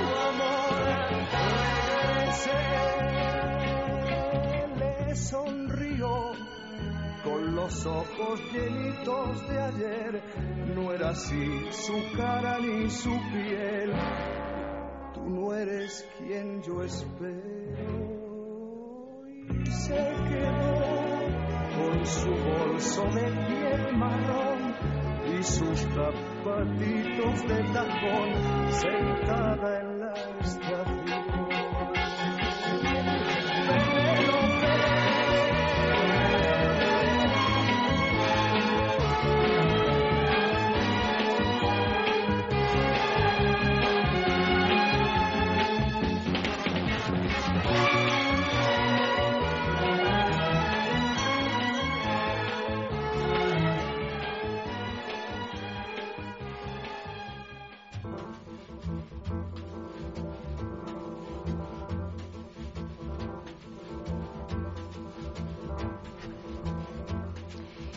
Creo que tenemos un- una última humillación a la carta. Sí, venga, ya que lo habéis hecho tan mal, tan mal, tan mal. Nos Chócala, chócala. Pero qué, pero qué, de verdad. Como lo habéis O hecho sea, tan mal, tan mal, tan Pero mal. de verdad, o sea, no hacemos sé ya qué micro, decir. mira. Venga. Uy, qué palmita, uy, qué Oye, palmita. oye, qué palmita maricona. Madre Habéis dado una palmita de mariquitas, ¿eh? Ah, vale. Ha habido una palmita de mariquita. Ahí. Ay, así de, de Pero que veas, vasco. que veas que ¿eh? no por mariquitas somos menos majos. Ah, no, no, no, pero yo, yo como, os digo como mariquitas. sabemos ganado Pero por no, goleada pero si tenemos muchos amigos gays, nosotras. Esto es lo que dicen los el horror, ¿no? No, pero si yo soy No, amiga. eso era tengo, cuando ¿cómo era? adivinabas todo, perdón, querida. Ahora ya no tengo. Vamos allá. Uno A último. Y si adivináis este, lo dejamos en empate. A ver, pero este que es así como... Pero es otra concesión, amigo. Koala quinto de Birmania o alguna Es cosa muy, este es muy, muy fácil, porque Ah. aunque sea lejano en el tiempo, es cercano culturalmente. Ay, es del Imperio Romano, de los Siempre es griegos. tan bondadoso, él siempre quiere que lo acertemos, no como Max. No, él sí, siempre sí. da así como Max tiene el colmillo retorcido. Mm. A ver, ¿A quién se refería Luis XII de Francia cuando dijo, he aquí un hermoso príncipe? ay, no lo sé, no lo sé, no sé, Eva. A ver, espérate, yo tengo que pensar. Pero Luis, Eva, ya no te puedo llevar al pasapalabra, Luis- yo que no, pensaba que ese iba a no. ser nuestro No, futuro. Pues parece ser que no. No, es, este es nuestro presente. Tú sabes que mientras Pero estabas de este luna de hay- miel ganó la de pasapalabra una millonada, el, ¿Qué el premio más... Pues eh, esa me ha estuvo un año energía. participando, es ¿no? como a Sansón cuando le cortaban el pelo. esa ¿Cuánto ganó? Tú que sabes estas cosas, no sé. Yo me lo perdí el programa. Mira que lo estaba viendo y digo, esta de estar a puntito, a punto de caramelo. Y luego el día que fue me lo perdí. Pero como, no sé, o sea, Era una, una barbaridad. una barbaridad, sí, pero se lo ha currado, ¿eh? La señora, porque está un año ahí. ¿Un año? Creo que sí. ¿Pero qué dices? ¿Y qué Creo de la más longeva ha sí ha Es la más longeva de, de pasapalabra, Pues pero... menos mal que ha ganado porque si ha Un estado un año ¿eh? habrá dejado a su familia, a sus amigos y su trabajo y, Y su- y su estudiando, estudiando ahí todas las noches como tú. Ha dicho que no, ha dicho que no, que ya no va a dejar su que trabajo. No, que, pero es que lo que pasa si es ha que... estado un año en pasapalabra, pues... no, pero que se había acostumbrado, las yo vacaciones de los leí- próximos 10 años. No, porque venía solo un día a la semana era- a Madrid. Trabaja, trabajaba para sí misma. Ah, Sí, no, era, Era arquitecto. era- ganó Paz Herrera, se llamaba, Sí. y ganó 1.310.000 euros. No, o sea, Pero- es alucinante. Pero, Pero... poco más tarde, ganó mm, Juan, Juanpe se llamaba. Juanpe. Hubo otro premio que Juanpe. un millón y medio por ahí. Y eran los premios más grandes de la historia de la Qué barbaridad, Un millón y medio de euros. Tú ponte que Hacienda se no queda sé con la mitad de eso, o sea, Bueno, tú te bueno, quedas como con sí, sí. 600.000 euros, 650.000 euros para... Pa- Para, de- para, para jugar ¿Y a qué nos dais? Para venir a la juguetería y gastártelo todo. Claro, imagínate Así que se todo. gastan 600.000 euros en la juguetería. Os compro la tienda directamente. Este día hago el programa por teléfono. ¿eh? Pero no os vayáis por Pero no, no vamos a desde- ganar nada, Eva. Desde las Azores. Ni siquiera el empate. A ver, Luis XII, Luis XII, Luis XII. Luis. XII de Francia eso, dijo, eso "He despista. aquí Eso despista porque parece algo francés, pero no es francés. Simplemente que es que él fue el que dijo la frase que luego pasó a ser el nombre por antonomasia de este personaje. Mira, es que me siento como si estuviera en la pizarra en el colegio cuando la profesora te empezaba a dar pistas y te liaba cada vez más. He O aquí sea, no un tengo ni hermoso idea. príncipe, claro. Felipe, Tocayo, Felipe príncipe. VI ya no puede ser porque como ya va a ser rey... Pero tocayo, no- tocayo, Bueno, ya es rey tocayo, Hermoso príncipe. es rey, por eso, por eso tocayo, digo tocayo. rey- Pero sí, ¿Cuál es el príncipe más hermoso de este reino? Tocayo de, ¿De este? Felipe. ¿El español? Claro, De este reino. Más hermoso, pero si eran todos un- unos callos. Pero es que pero hubo uno que no. Menos, hubo uno que no, que era guapo. Ah, Felipe el Hermoso. ¡Claro! Pero Eva, ¿pero qué te pasa? Vamos Pero a si era ver. más feo que Picio. Venga, te Bueno, voy a pero poner- te voy le se nos ha Felipe el uno en el, Hermoso. en el tintero. El más Uno fácil más, de venga, todo el pero día. ya. Yo no me levanto de la cama por menos de 10.000 dólares. Si no lo sabes... Yo, yo es que hoy No ya he entrado en un... En. Ha, ya- entra- ha entrado en el bucle de la perdedora. he entrado en el bucle de la perdedora. Esto es como la suerte del campeón y, y la mala suerte del perdedor. A ver, ¿quién es? No lo sé. Yo no me levanto de la cama por menos de 10.000 dólares. Bueno, eso lo puede haber hecho perfectamente a Ya ves. Ya ves. Pues la top model más cambiante de todos los tiempos. Eh, Linda, Linda Evangelista. Pero llegaste tarde. No, Maja, claro, cuando he dicho llegaste cambiante tarde. he pensado, digo, Tarde. la que llamaban la camaleón. Nos han ganado, pero, pero así, sin, eh, sin ninguna duda. Nos han ganado, es verdad. Nos han ganado. Éramos un buen equipo, pero no tenemos aguante, como el Atleti. O sea, ha habido un problema psicológico y... Nos han destruido. Nos han Pues yo destruido. ahora estoy pensando que habéis pasado todo el año con pinchadas para humillarnos. O sea, Que en realidad- Luis ahora, en ahora realidad, con ya fuerza Eva- de ganas y... ¡Chócala! Ay, Como dos heterosexuales, esa- ha sonado bien fuerte. Eso ha estado bien, eso está bien. En realidad Eva sabía todos los personajes de Indimina. Lo que pasa es que es una buenísima actriz y ha sabido Y por justicia disimular poética durante he decidido compartir mi sapiencia. Claro que sí. Bueno, señores. mm, Ah, ya. ya, Cuando, cuando sí. pierdes el tiempo pasa tan rápido. Sí, sí. Qué, qué lindo es perder el tiempo, ¿eh? Señores, que Max, que, que nada, la semana que viene más, Max. Sí, claro. Y mañana más eh, Oli, Oli. con eh, sexo de juegos. Buenas noches, querido. Muy buenas noches. Buenas noches, Luis. Muy buenas noches. Y nosotras... eh, Seguimos sextuliando, recordando la sextulia. Momentos estelares de nuestra sextulia. Oh, is it any wonder I'm in the mood for love? Love. Why stop to think of whether this little dream might fade? We've put our hearts together. Now we are one. I'm not afraid if there's a cloud above. The lady said. If it should rain, we'll let The lady it. said. But for tonight, forget it. I'm in the mood for love. The Lady's in the mood. She says. Why stop to think of whether Why stop for anything? this little dream might fade? This is no time to dream. We put our hearts together. We put our one. Now we are one. Mm, that's what I thought you said. If there's a cloud above, why let it interfere with love? If it's gonna rain, go on and let it. Oh, let it pour. But for tonight, forget it. Forget everything. It's one for all and all for one. Cause I'm in the mood.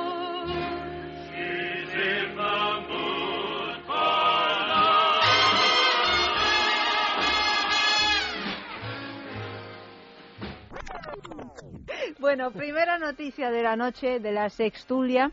El titular dice así. Atento, Luco, que lo tienes que escuchar. Deja el móvil. Ya, ya. Sí, ¿Eh? Vale. preparado. Dice así. Los andaluces son ligones y fiesteros, mientras los vascos son cerrados, pero nobles. Esto, esto está, eh, esto es fruto de, del estreno este de la comedia Ocho apellidos vascos, que ha sido uno de los éxitos más grandes de la taquilla mm, desde hace tiempo. Y esta comedia saca a la palestra, como yo creo que ya todos sabemos, las diferencias entre andaluces y vascos en cuanto a su personalidad y estilo de vida, pues basándose un poco en los tópicos generalistas.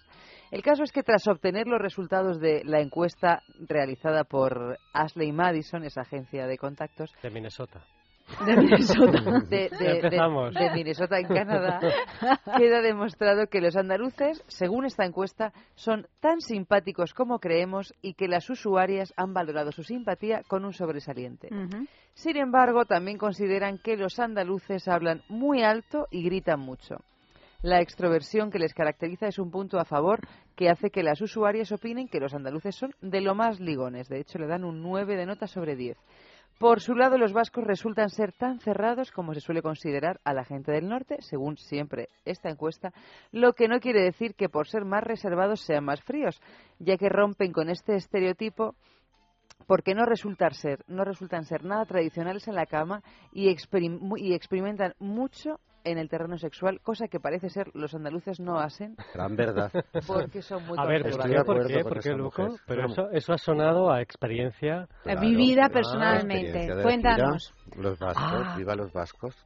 ¿Que son muy te- echados para adelante o qué? No, no, a ver, estamos hablando de la cama, ¿no? Sí, sí, sí, de la totalmente. hablando que, los, vascos son mucho más atrevidos a la hora de experimentar, según esta encuesta. Sí. Sí, lo Un dices. sí rotundo. Un sí rotundo. igual Pero que a ti qué te un gusta sí- más, el vasco o el andaluz? Así, bueno, o Pues dependerá como de para lo qué. dice muy bien, para el momento de risas el andaluz es ideal cuando no es pesado, que se puede convertir en una pesadilla. De lo gracioso que es, o de lo gracioso que se cree. Sí. Pues hay unos cuantos, y el vasco pues mm, va directo. Y a veces, pues a uno le gusta que vayan directo. ¿no? Claro, una- unas buenas cocochas, una buena cosa, unos buenos vinos y una buena... Una buena sidra. Una buena sidra para regarlo todo. y mm, eso. Y un buen rabo. Estaba esperando. Pues estamos hablando de estaba vascos, no esperando vascas, ¿no? Sí, bueno, no, claro, de lo que sea. Aquí cada uno cuenta su experiencia concreta. No, pero es verdad que esta, que esta encuesta habla de vascos y andaluces. Claro, y las vascas andaluzas y las andaluzas no... De eso hoy no tenemos registro. Hombre, es que nunca se habla de las Pero andaluzas todo es que son extrapolar, graciosas o para sea. empezar, ¿no? Pero bueno, Claro, todo es claro, extrapolar, eso es bien verdad. dice Irene, todo es extrapolar. O sea, Pero que- nunca- cuando habla, se habla de- del andaluz gracioso, nunca se habla de las mujeres andaluces. ¿Qué se- pasa? Que son- las mujeres andaluzas son muy graciosas también, ¿no? Ya digo, ya puestos, son pues igual según de la graciosas o no La de graciosas. Minnesota no habla de ella. Pepe es catalán y me mira un poco Bueno, yo sabes que soy una mezcla extraña. ¿De qué? De sí, de es verdad. De andaluz y vasco. No, No, andaluz y yo soy- Murcia. Murciano. Murciano. Claro, soy una mezcla entre entre, Entre Murcia... Pepe y José Antonio. Eh, Exacto, entre Pepe Antonio y José Antonio. Entre o sea, una cosa mala. Claro, claro. ¿Y, y tú has notado diferencias relevantes? ¿Entre lo en esto? murciano y lo Sí, entre catalán? lo murciano y lo catalán, por ejemplo. Ah, hay diferencias, hay diferencias. lo que pasa es que... Hombre, entre lo murciano y lo catalán, Sí. yo Es también que no me atrevo a hablar con Sí. propiedad de que hay Lo que pasa es que igual, igual me meto en terrenos pantanosos, ¿no? No, es que la sexturia está para meternos en terrenos Claro, porque, bueno, pantanosos. uno- De hecho, Es de las botas de goma era para- mal. se está mareando. Queda mal, ¿eh? queda mal, vamos a quedar mal. No quiero decir que en Murcia se come muy bien. Pero eso es cierto. Sin No, no, embargo, en. Cataluña tienen, no tanto. tienen la tensión muy alta. Sí. Sí. Sí, seguramente lo abotargado se ha, se ha inventado en. Murcia, ¿no? Y eso me da la impresión de que debe tener consecuencias. ¿no? En Cataluña es otra cosa. Pero en cualquier Aquí las caso, expresiones, lo del murciano diciéndote vamos a hacer una rimaica, sí. es... Bueno, y si te vas al panocho ya no te digo, Claro. ya no te digo ¿y nada. en catalán cómo se dice la, la rimaica? Pues no tengo ni idea. No existe. No, no, No seguro que existe. Si no se dice, no existe.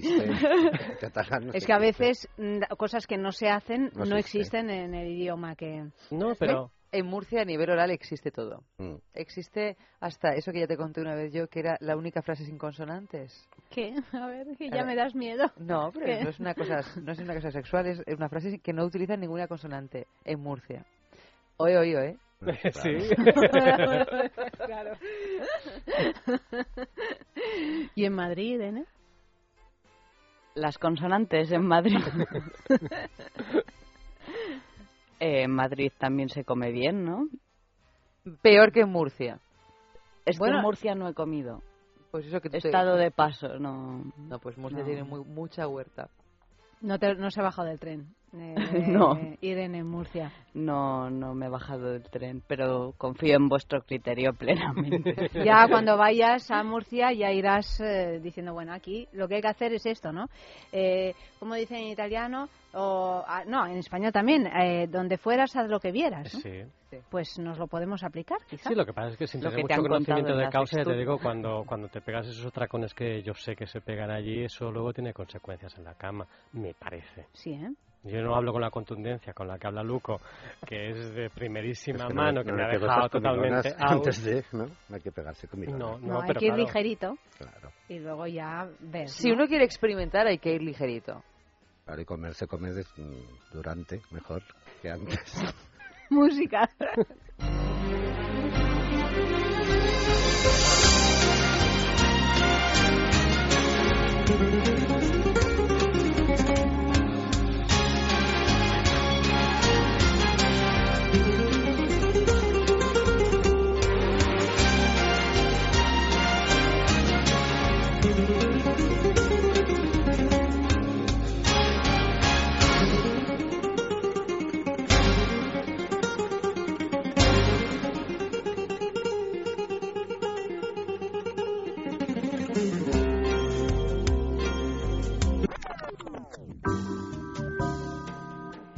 Alquileres a cambio de sexo.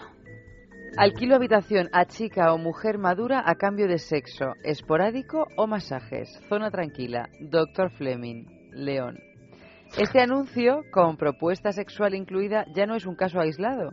La crisis parece ser que agudiza el ingenio u otras cosas de personas sin escrúpulos a la espera de respuesta de mujeres en situación de vulnerabilidad que buscan un lugar donde vivir sin medios para subsistir.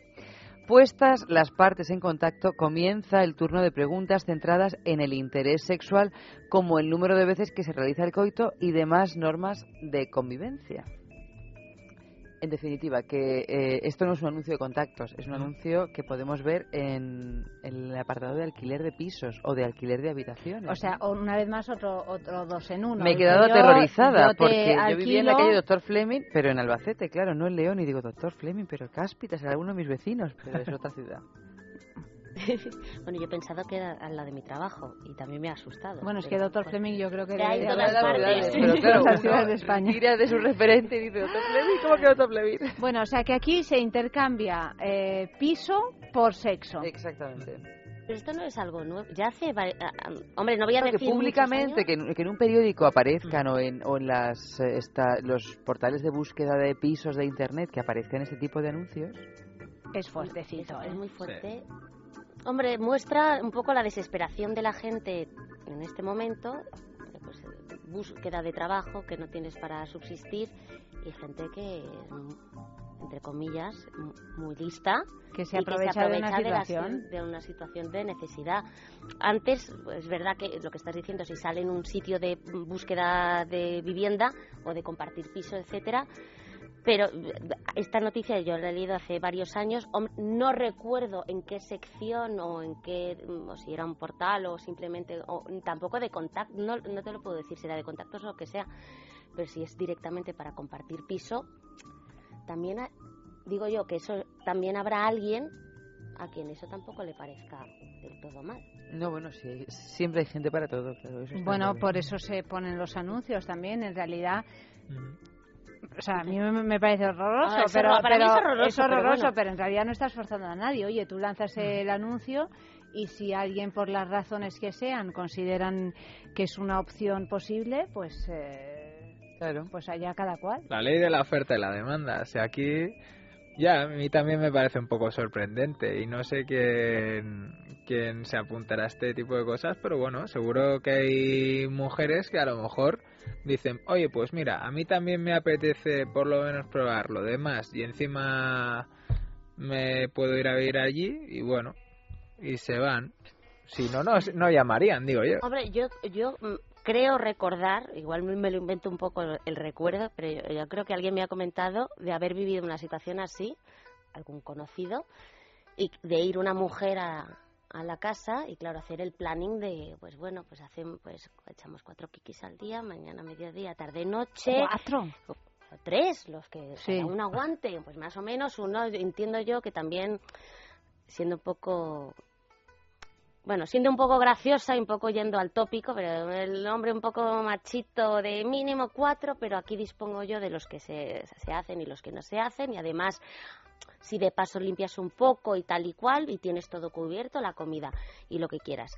Y, llega, y, y llegar a un punto que, claro, va la persona, empiezan normal y de repente se termina el tema. Porque me duele la cabeza, no me encuentro bien, hay que mal estoy, e instalarse en la vivienda sin ningún tipo de reciprocidad ni de nada a cambio. Sin mantener el pacto Eh, establecido al principio. Exactamente. Y entonces, ¿cómo reclamas tú con un contrato? Porque los contratos verbales existen.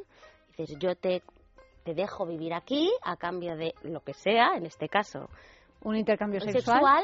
Y, y tú no lo cumples. ¿Y eso cómo lo, cómo lo reclamas? Porque se, O sea, que tú dices señor que, estafado. que el casero también tiene un riesgo, o sea, que no es solo... Hombre, pues sí. no es solo ella. Pues yo bueno, creo claro. que sí, es- también. Bueno, eh, Pero claro. bueno, también la puede echar, pues, utilizando a lo mejor maneras menos eh, protocolarias, ¿no? Pero tú, ¿cómo echas a alguien al que has permitido vivir ahí y que se convierte en su vivienda habitual?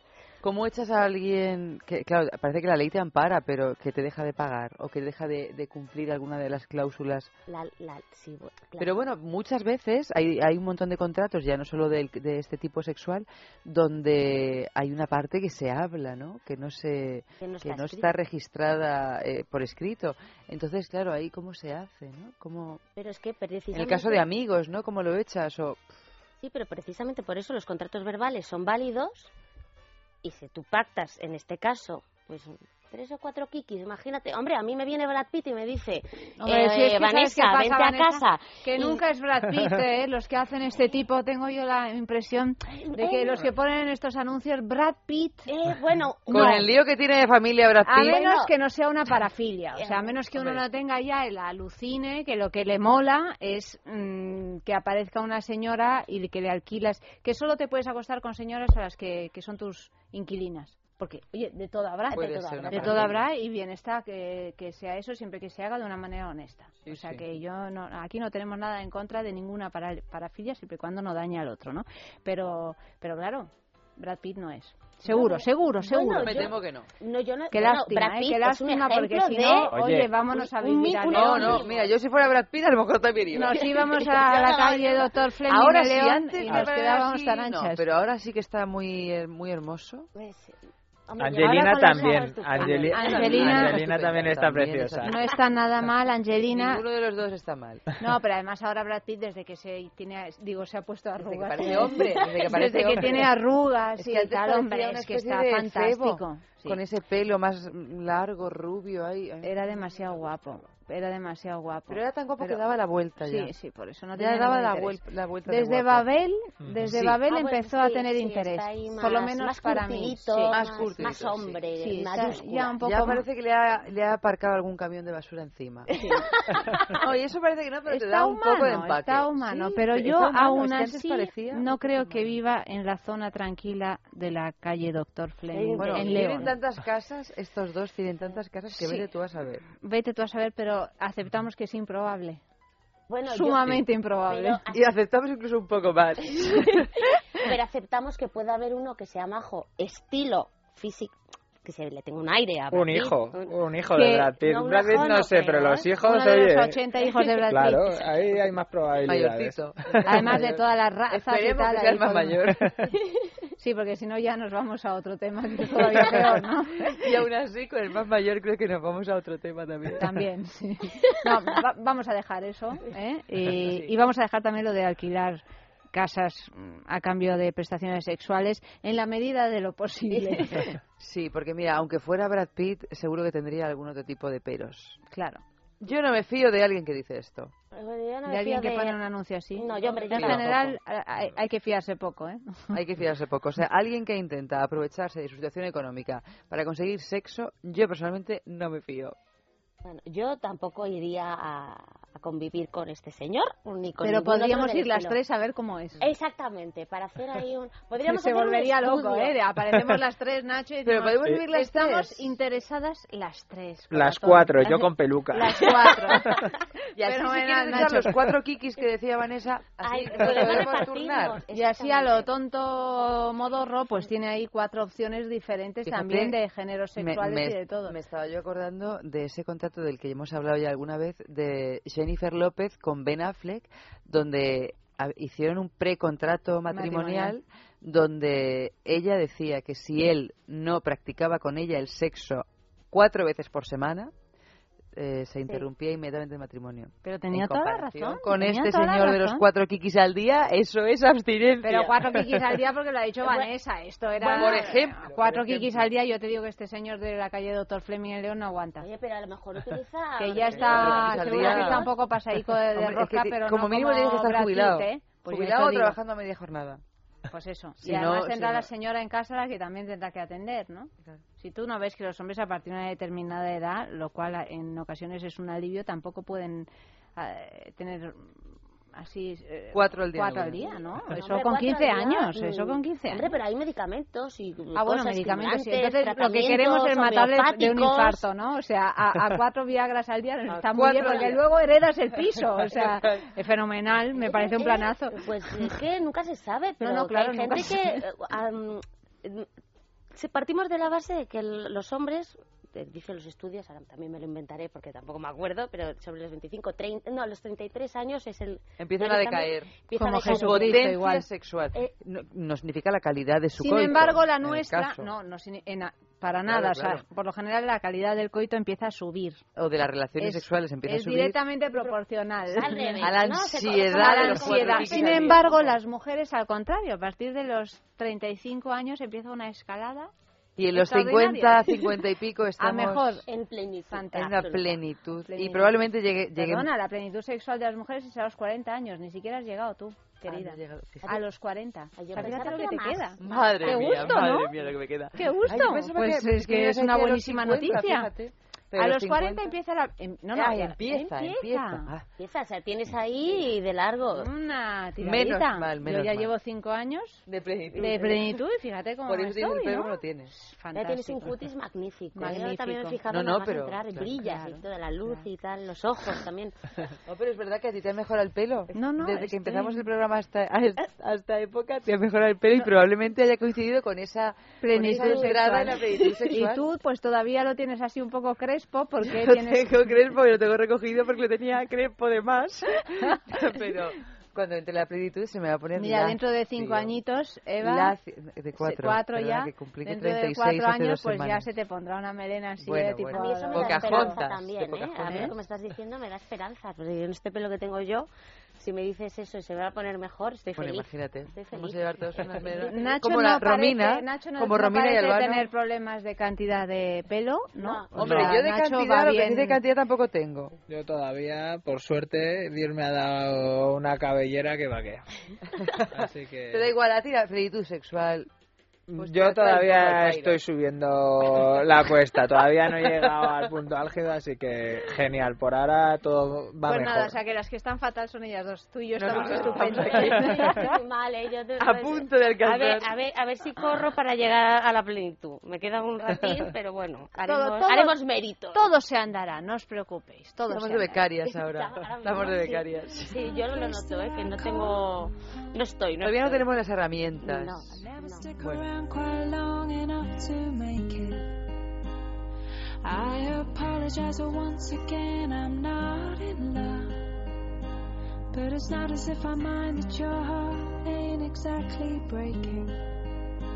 It's just a thought, only a thought. But if my life is for rent, and I don't to buy. Well, I deserve nothing more than I get. Cause nothing I have is truly mine. I always thought that I would love to live by the sea. To travel the world alone and live more simply. I have no idea into the dream. Cause there's really nothing left here to stop me. It's just a thought, only a thought. If my life is for rent, and I don't learn to buy, well, I deserve.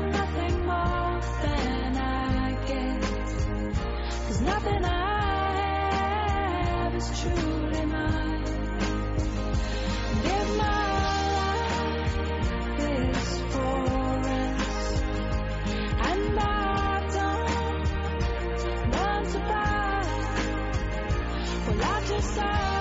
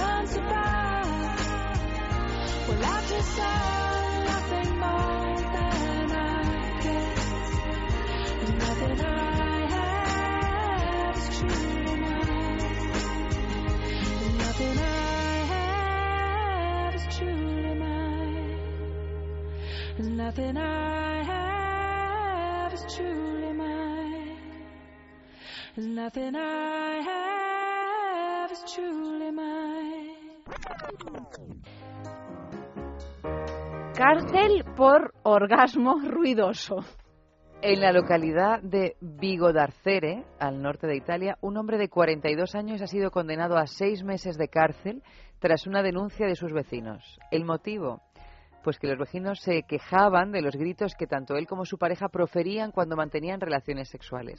Después de un año de sentirse acosados y alegando que sus gritos y gemidos atentan contra la paz del consorcio y el decoro en el edificio, los vecinos decidieron denunciarle, siendo condenado por un juez local. Este fogoso vecino apelará al fallo, por lo que es posible que todavía tengan que aguantarle un poquito más, porque es que la sentencia fue cárcel. Bueno, yo lo entiendo perfectamente. Como yo he tenido una experiencia durante un No largo verano vale de contar mi vida, nuevamente de no, tu verano no, lo voy, no lo voy a contar. Simplemente digo que yo me pasé todo el mes de agosto sin dormir ni sin, y sin vivir por unos vecinos que estaban en el piso abajo y ¿como que se acababan de cárcel? Como para una denuncia. En ese momento O quieres sea, mandarlos a la cárcel. o Luego sea, ya, una vez en llegó un frío, momento, no, yo, yo no he no visto nadie, tanto. no, no he visto, pero nadie tener tantas relaciones sexuales en 24 horas, eh, verdaderamente. O sea, por yo es verdad que estaba amargada. no yo mandas estaba a nadie a la amargada. cárcel, no, no, no, ¿no? yo, yo estaba amargada y lo reconozco. Pero, hombre, Mira, ya cárcel. está bien. Pero eso se pega un grito que se callen, cosas Le- así. No, Porque además aquí les ponía más. ¿Eh? Les ponía más. Porque hay gente que grita tanto, es que no, es que no, tú no te puedes hacer una idea. Pe- Gente que grita tanto, yo creo que saben perfectamente que les está escuchando el mundo entero. Yo creo que Entonces- a veces no te das ni cuenta. No, a veces, pero siempre es que ya es una manera de relacionarse con el sexo. Entonces, eh, yo creo que eso les pone, les excita. Si tú les dices basta, lo hacen todavía más. Bueno, pues hay que aguantarse. Pero imagínate que son unos vecinos que no es un verano. Imagínate que eso, que son seis meses. Todo el día. Como conejos. Pero la denuncia no es la solución. ¿Se te ocurre alguna solución así más creativa? El diálogo. No, eso- eso- el diálogo con un vecino. Mira, yo Hacerles creo... la vida imposible Romper la pareja. en la comunidad. Romper, ah, mira, ahí está, romper la pareja. Romper la pareja, Conquistarla pareja, a ella sí, o a él. Pero eso es muy civilino, eso seguramente tampoco... No, no, hay que, hay, hay que hacer algo. pero Hay que acosar. Hay que acosar. Hay que acosar. Cosa, pues eso tiene cárcel, tienen una pena de cárcel, imagino que superior a la del Bueno, orgasmo ruidoso. Acosar, por ejemplo, como mandando notas es que serían anónimos. cosas muy... No sé yo si sería muy decoroso.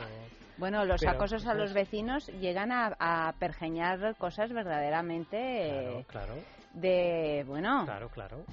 De repente un extraño nos enseñó de repente un extraño. Muchas Mm, maneras Yo también de tengo a los muchas vecinos. experiencias con los vecinos acosadores, porque mi abuela alquilaba casas.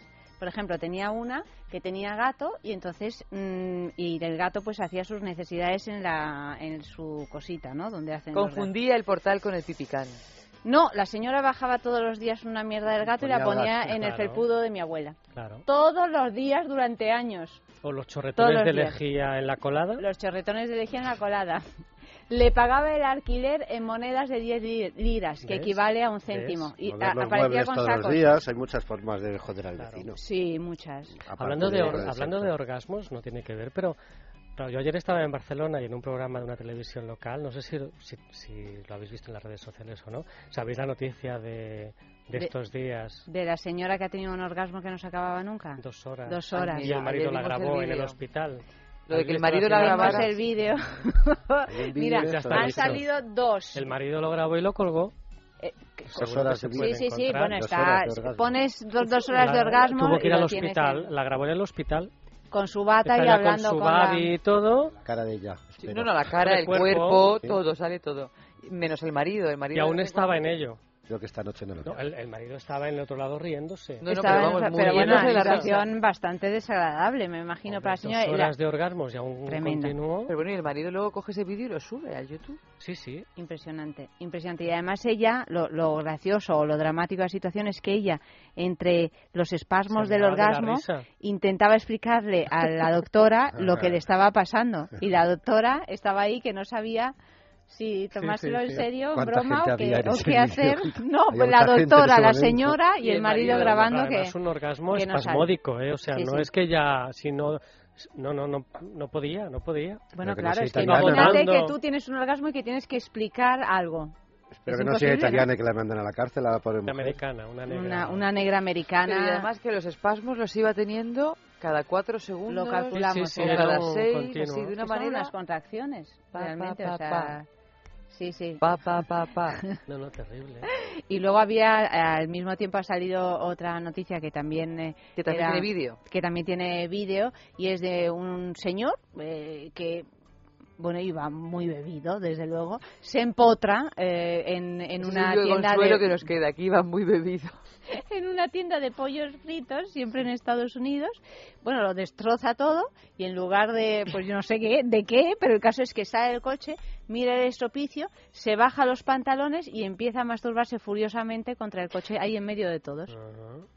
Y, y estaba todo el mundo, a mí lo que me gusta de esta noticia es que la gente pasaba por el paso de cebra como haciéndose el longis, ¿no? Porque cuando ves estas cosas dices, bueno, mira, yo no estoy viendo nada, me voy a comprar el pan y ya está, ¿no? Porque, Y no como pollo nunca más, Y no ¿no? como pollo nunca más porque ahora no puedo analizar esta situación, ¿no? Pero Bueno, y pues- además es que lo ves pero como con un el mono, culo ¿eh? en pompa. No, no, no, no, no, o sea, tremendo. No, no, es, eh, y Probablemente está todo colgado, ni Luco, siquiera te recomiendo cuenta. que cuando vuelvas a casa te ilustres debidamente. Ver el del pollo, El del más pollo. que el del orgasmo femenino. Sí. Pero los estadounidenses han tenido la decencia de censurarle el culillo. El culillo no lo ves. A mí lo pixelado no me va. No, no, si no es piselado. No. Ni es siquiera una- una es una franja. negra franja que ni Por siquiera Dios. achicando los ojos así puedes llegar a, son a los ver. americanos, por lo menos los chinos lo pixelan. Sí, no, así se nota. Pero tú sabes quién decía aquello de, de- ah, que los, lo- bueno, los japoneses son grandes japoneses, sí. pixeladores de todas las, Claro. eh, las zonas así, El porno japonés está todo genitales, pixelado. todo. pero que ya se han, se han inventado un despixelador. Sí, fue una noticia de una noticia que leímos aquí en la Sextulia, de Japón particularmente. Como todo está pixelado, tú le puedes eh, aplicar una cosa a la televisión que te, te lo compras el, el programa, el software, lo instalas en tu televisión y entonces tienes una especie de lapicerito y cuando sale en la pantalla, claro, tienen que ser películas que las hayan sacado en formato de expixelación o como se llame. Entonces tú vas ahí, pintando la pantalla con el despixelador, entonces aparecen los genitales de otro.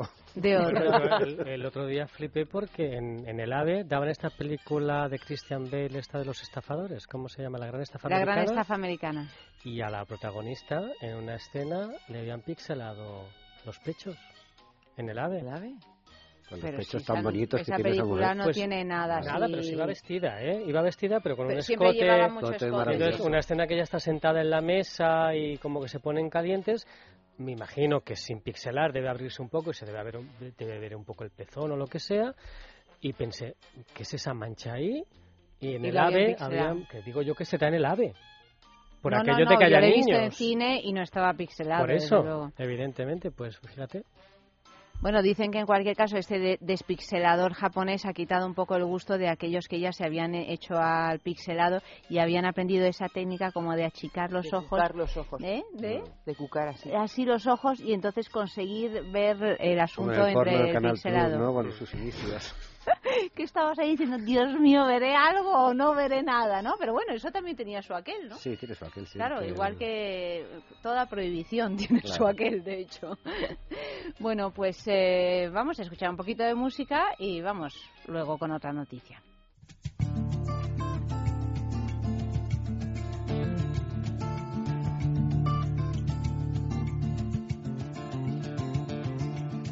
Ella le pidió que la llevara al fin del mundo. Él puso a su nombre todas las olas del mar. Se miraron un segundo como dos desconocidos. Todas las ciudades eran pocas a sus ojos. Ella quiso barcos y él no supo qué pescar y al final números rojos en la cuenta del olvido. Y hubo tanto ruido que al final llegó el final. Mucho mucho ruido. Ruido de ventanas nidos de manzanas que se acaban por pudrir. Mucho mucho ruido. Tanto tanto ruido tanto ruido y al final por fin el fin. Tanto ruido y al final.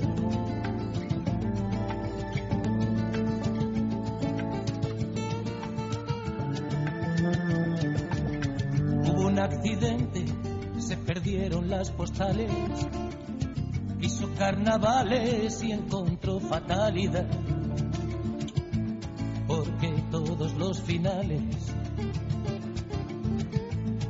son el mismo repetido. Y con tanto ruido no escucharon el final. Descubrieron que los besos no sabían a nada. Hubo una epidemia de tristeza en la ciudad. Se borraron las pisadas. Se apagaron los latidos y con tanto ruido no se oyó el ruido del mar. Mucho, mucho ruido, ruido de tijeras, ruido de escaleras que se acaban por bajar. Mucho, mucho ruido, tanto, tanto ruido, tanto ruido y al final. Ruido de tanto ruido y al final tanto ruido y al final la soledad. Tanto ruido, ruido de abogados, ruido compartido, ruido envenenado, demasiado ruido, tanto, tanto ruido, ruido platos rotos, ruido años perdidos, ruido viejas fotos, ruido empedernido,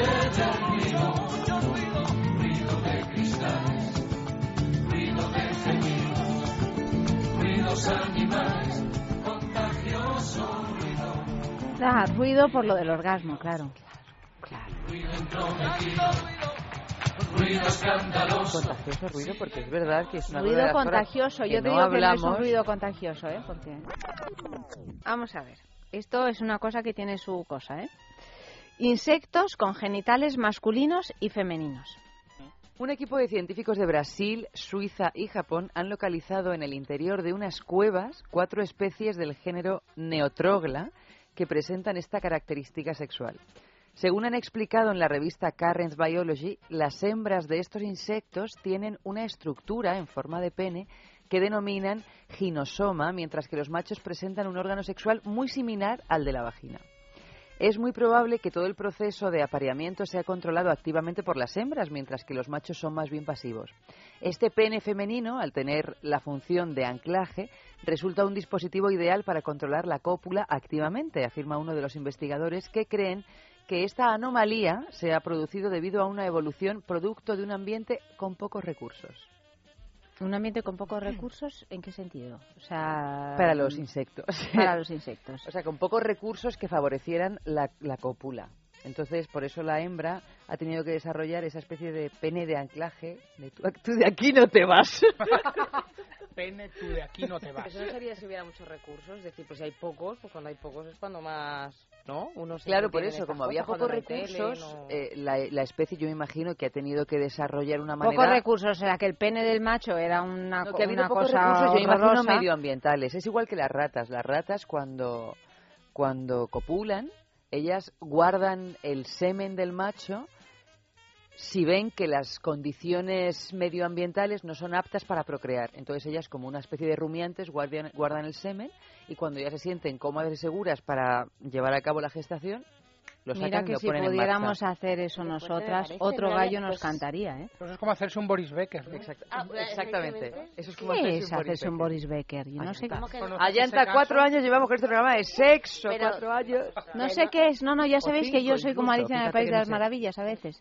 ¿Qué, Bueno, ¿qué cuéntalo, es un Fran. Boris Es Becker? que a lo mejor no, pero bueno, fue un caso que ocurrió de... Ah, de que acusaron a ah, Boris Becker no, de la pensaba, sí, hombre, sí, sí, hijo sí, sí, sí. Bueno, cuando acusaron, cuando... Bueno, Fue- fue- Bueno, hicieron el análisis de hizo Una ADN. apelación, guardó el semen y se autoinseminó con el semen de Pero Boris eso es Becker. increíble. Tuvo una suerte esta señora. Pues sí, con lo no- difícil a o veces sea, que es Una suerte. procrear.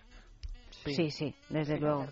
No, porque tienes que acertar el día de que estás ovulando, que es todos los bichos que tienes en la boca no se mueran, meterlo. Bueno, Claro, o sea, sí, sí, es una historia de... Sí, pero es eso, es guardar, o sea, hacer la felación, guardar el semen, que él no te vea, guardarlo en una bolsa o en un bote, lo- llevarlo a la clínica. Pero tú dices la clínica. No, no, se lo hizo ella. jeringuilla No, o no, algo así, bueno, no sé yo- cómo sería, ¿eh? Yo- Como fuera, yo eso no, no me acuerdo, pero la, la, el, si fuera una clínica o fue ella con una jeringuilla, que mm, Llevarlo a la clínica, porque si lo llevas a la clínica, entonces se supone que tú has tenido un encuentro sexual en un horario laboral. o donde O sea, no, si lo desglosas lo has y la- y lo has metido en la No, pero tú puedes... Pero que si se tú te llevas- muere todo, tú- que tú no te tienes aguanta. una jeringuilla y la- te lo puedes que inyectar inyectar, sin ningún tipo de claro. problemas. Yo, el, cómo lo hizo no lo sé, pero me refiero... Pero el- es interesante imaginar el cómo lo aguantarlo. hizo. El cómo lo guardo, porque lo estoy imaginando ahí, no tragues, no Claro, porque, ocupas. a ver, No la tragues. Termina, termina y, eh, claro... Te vas corriendo al baño, Fingiría- no baño. Fingiría... lo metes en una jeringuilla A lo y te lo colocas ahí mismo. Toma pelotazo. Y él está ahí mirando y dice, ah, me encanta que, que juegues con una jeringuilla. No, él no está me mirando, él no se enteró de nada. No, él al baño, alguna cosa. es que creo, no, igual me lo estoy inventando, ¿eh? pero yo creo recordar que fue un encuentro así como súper casual, como quien dice aquí eh, detrás de la puerta. Sí. En... Pero bueno, igual fue Una- casual, pero fue trabajadamente casual. No, hombre, Porque no lo dudo, ¿eh? Eso no lo Llevaba dudo. una Para pensar todo eso y llevarte la Hombre, jeringuilla claro, y a menos que no una no lleve la Claro. jeringuilla en el, en el bolso por si te encuentras con Oye, Boris por si se te ¿no? da. Claro, no, Pero vosotras no lo lleváis como mujeres modernas. No, no, en principio. Yo he llevado, no. pero para, para la medicación que necesito, pero no para... Vamos, no se me hubiera ocurrido, la verdad. Pero es un poco como la cigarra de la hormiga, ¿no? Porque es que decir, porque esta mujer realmente es pensar en tener, un- o sea, es como muy pensado que si tengo un hijo, la pensión, lo que se va a pasar, porque el caso Levinsky es como más, ¿no? Más cigarra, no es más cigarra y más hormiga, porque no es lo mismo una cosa para un día que te dura para un día toda la vida, que es un hijo. te- es No, no. como más, Esta era hormiga. es mucho más La de Boris. Becker era hormiga. Era hormiga. Además, Y hormiga además, reina. Hormiga pensadora no, y reina. La Levinsky, la señora Levinsky, ha tenido muchos más problemas relacionados con eso. Sin embargo, la de Boris Becker, todo, todo una maravilla, una pensión para toda la vida y un hijo con Boris Becker. Oye, ¿no? Yo aquí ya entraría en tema. ¿Cómo que una pensión para toda la vida? Perdón. No, Era claro. voluntario. Esa, Hombre, esa- eso- esa concepción no era, no era buscada por las dos personas. A mí me parece tremendamente injusto que este señor. Bueno, y si no fuera buscada por las dos personas, porque muchas veces a lo mejor la gestación no es buscada por las dos personas, pero sí que se ha producido un encuentro sexual donde nadie ha hecho nada premeditadamente ilegal, o no sé si es legal o ilegal, pero vamos, a mala fe, pues bueno, mira, te has quedado embarazada, yo no quería tener el hijo, pero vale, pues te pago una pensión o Aquí lo que había sea, mala que fe. se regule. Mala fe probada. Hombre, mala fe eh, absoluta y total. De hecho, ¿qué de hecho es un espanto, pero claro, Pues hay un niño. Tú que, Tampoco tú que te lo has buscado de esta Pero manera, el niño, querida. tiene- el niño o la niña tiene un padre y, y no es culpa de- del hijo o hija, sino que mm, aunque con todo lo malo, pues al final tienes un hijo. Entonces tu hijo o hija no tiene la culpa de cómo tu madre te ha concebido. Entonces, A lo mejor a nivel ético Boris Becker ya se plantea todo eso, pero yo creo que a nivel legal a mí me parece una pues, en barbaridad. Estados Unidos lo que dicen es que una vez expulsas el semen fuera de tu cuerpo, el semen ya no es tuyo. Es como lo de eh, eh, que la carta, la carta es de quien la recibe. Tú sabes que legalmente, si tú envías una carta, la carta no es tuya. La carta es propiedad de quien la recibe. Uy, es lo mismo. putada. Es lo Se me mismo ocurren muchas que. putadas. ¿Por No, qué? claro, no. Esto de, claro, si legalmente la carta es de quien la recibe, pues tú quieres gastar una putada a alguien y le mandas droga y lo denuncias. Hombre, pero no sé en el caso de que haya Hombre, un no, contenido no, no, que no, no, sea de papel. Es que, mm, vamos, yo creo que mandas a alguien y que te ha llegado un sobre, pues van a mirar el que lo recibe y el que lo ha mandado. Pero yo digo que, que es muy inquietante lo de pensar que el semen es de... O sea, que una vez que... Es de todos. Claro, es de todos. es de- entonces... eh, No, no que sea comunitario, sino que ya dejas de ser, o sea, que en, pues en este caso de Boris Becker, desde el momento en que él mantiene una relación sexual y expulsa el semen, pues si ella se, ella se lo podía haber tragado. Sí, pero es, es terrorífico. Y- o sea, pero entonces ya, ya no de- deja de ser de él, lo, lo deja y ¿quién lo recibe? Pues el que se lo quede hará lo que quiera. Eso es lo que dice, no es que lo diga yo, eh, lo dice la jurisprudencia, entre comillas, americana en algunos casos. Hay un caso tremendo ahora en Italia que está generando un revuelo. Me ha tenido, he estado de va- vacaciones una semana en Italia y he estado muy entretenida leyendo esto en el periódico. Porque ya como ya no tienen a Berlusconi, mm, porque él está trabajando en, un- en los servicios sociales. Es mm, en un centro de mayores, En ¿no? un centro de mayores, está trabajando. allí. Animador sociocultural. Sí, sí, sí, con- cantando sus boleros Y sus cositas y tal. Bueno, miedo no, porque como no le gustan las mujeres mayores, solo se va a las Ah, menores de edad, pues entonces ahí está controlado, ¿no? Bueno, el caso es que el caso es que ha habido este este es- e- esta situación verdaderamente tremenda en un hospital de en un hospital público donde hacen la fecundación eh, In vitro, artificial, in vitro y todo esto, pues eh, ha habido una, una pareja que se han quedado embarazados, llevaban persiguiendo tener un hijo, yo que sé, 20 años, estas historias así tremendas, por fin se queda embarazada ella, no lo pierde porque también había tenido muchos abortos y, y se hace una, una prueba de estas genéticas, una amniocentesis para asegurarse de que la criatura no tenía ningún problema y se dan cuenta que el hijo no es suyo. Es decir, sí, es, eh, es, es suyo de ella, del- pero no es del, del padre, marido. del- O sea, que hay un... un, un, eh, se han equivocado con el tema del semen. semen. bueno, no es que se hayan equivocado, sí, se han equivocado, o sea, le han puesto a la mujer el semen de, de otra pareja que se estaba insemi- inse- inseminando al mismo tiempo. Pero ¿qué ha pasado? Que la pareja que se estaba inseminando al mismo tiempo en el centro hospitalario se quedaron embarazados y perdieron el niño. Por lo tanto, ahora eh, están reclamando, están reclamando, porque esta tiene gemelos, uno de los dos niños. Oh. Yo perdí Porque en uno, realidad uno de los tuyos. genéticamente Bueno, de verdad, es del de- y legalmente hay un vacío legal porque se supone que el niño es de quien lo pare pero claro, en el caso de que haya habido un error médico de ese calibre, porque parece ser que estas dos señoras tenían un apellido con siete letras, no, no han dicho obviamente el apellido, pero cinco de esas siete letras eran iguales. Por favor. Esto es una, pero para una el de película. ¿eh? ellas, pero el de, el El de ellos, Pues no lo sé. claro, porque... Como lo de Muñoz no lo y. Muñiz. A- Algo así. Bueno, el caso es que se ha, se, ha, se, ha, se ha montado un lío y además no saben siquiera, me he ido, y a lo mejor ahora ya se sabe, me he ido y ya me he quedado sin, sin tener más noticias al respecto. Ni siquiera sabían si todas las parejas que habían inseminado al mismo tiempo, que eran varias, eran como 20 parejas, pon, ¿no? En un, en un hospital, si a todas las han inseminado con el semen de este hombre. Pues. Por lo tanto, claro, sí, pero, pero esto yo me he quedado que no lo sabían, que iban a hacer investigar. los a, a investigar la cosa, o sea que imaginaros Por Dios, que el, no separen el a los tinglao. gemelos. Eh, claro, por otra parte hay una ley que dice que no se pueden separar. Bueno, un lío, un lío verdaderamente. En fin, hemos pasado de hablar de los insectos con genitales masculinos y femeninos a la fecundación in vitro, no se sabe muy bien por qué, ¿no? Pero Cosas de la vida. cosas de la vida, la vida y el sexo es así, ¿verdad? Es se así. pasa de una cosa a otra y A te veces llegas pero- a sitios con una idea. inesperados, claro. Los caminos del Señor. Y luego tienes que encontrar la salida de emergencia. Y sobre todo cuando no, ten- no tienes a un perro que te lame, ¿no? Ni un perrito que te lama. Eso, eso, eso. O un dildo sueco o algo así. Y ya un avión. Música.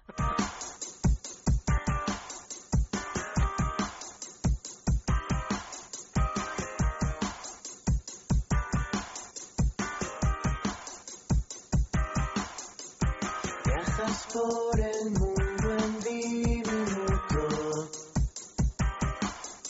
Con tu bisagra de maleta en un vagón Que cabe en un zapato y va taconeando Entras por mis oídos en forma de caracol Experto excavador tuberías tenebrosas. Por ellas reverbera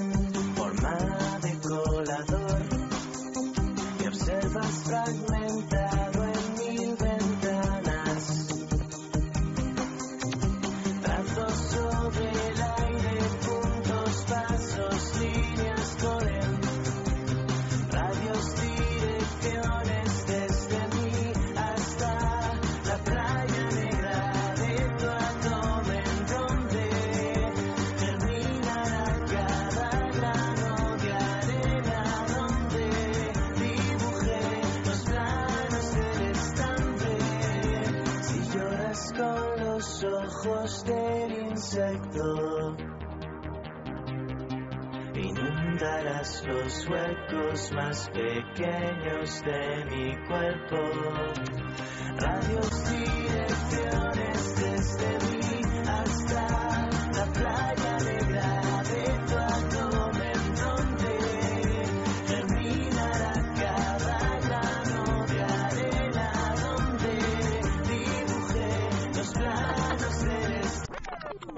Granjero pilla infraganti a dos tipos copulando con su vaca. Aquí tenemos la noticia zoológica, zoofílica y zoológica. Zoológica no sé si tanto, pero zoofílica zoofílica seguro. de la semana. ¿Qué pasó? ¿Qué Pues pasó? mira, todo comenzó cuando un granjero del condado de Herkimer, en Nueva York, cuyo nombre no se dio a conocer, notó que sus vacas tenían una actitud nerviosilla y que cada vez producían menos leche. Por tal motivo, el hombre decidió ubicar cámaras de vigilancia en las instalaciones para ver si algo no funcionaba correctamente. Y así fue como se llevó la sorpresa de descubrir a dos hombres teniendo sexo con su ganado.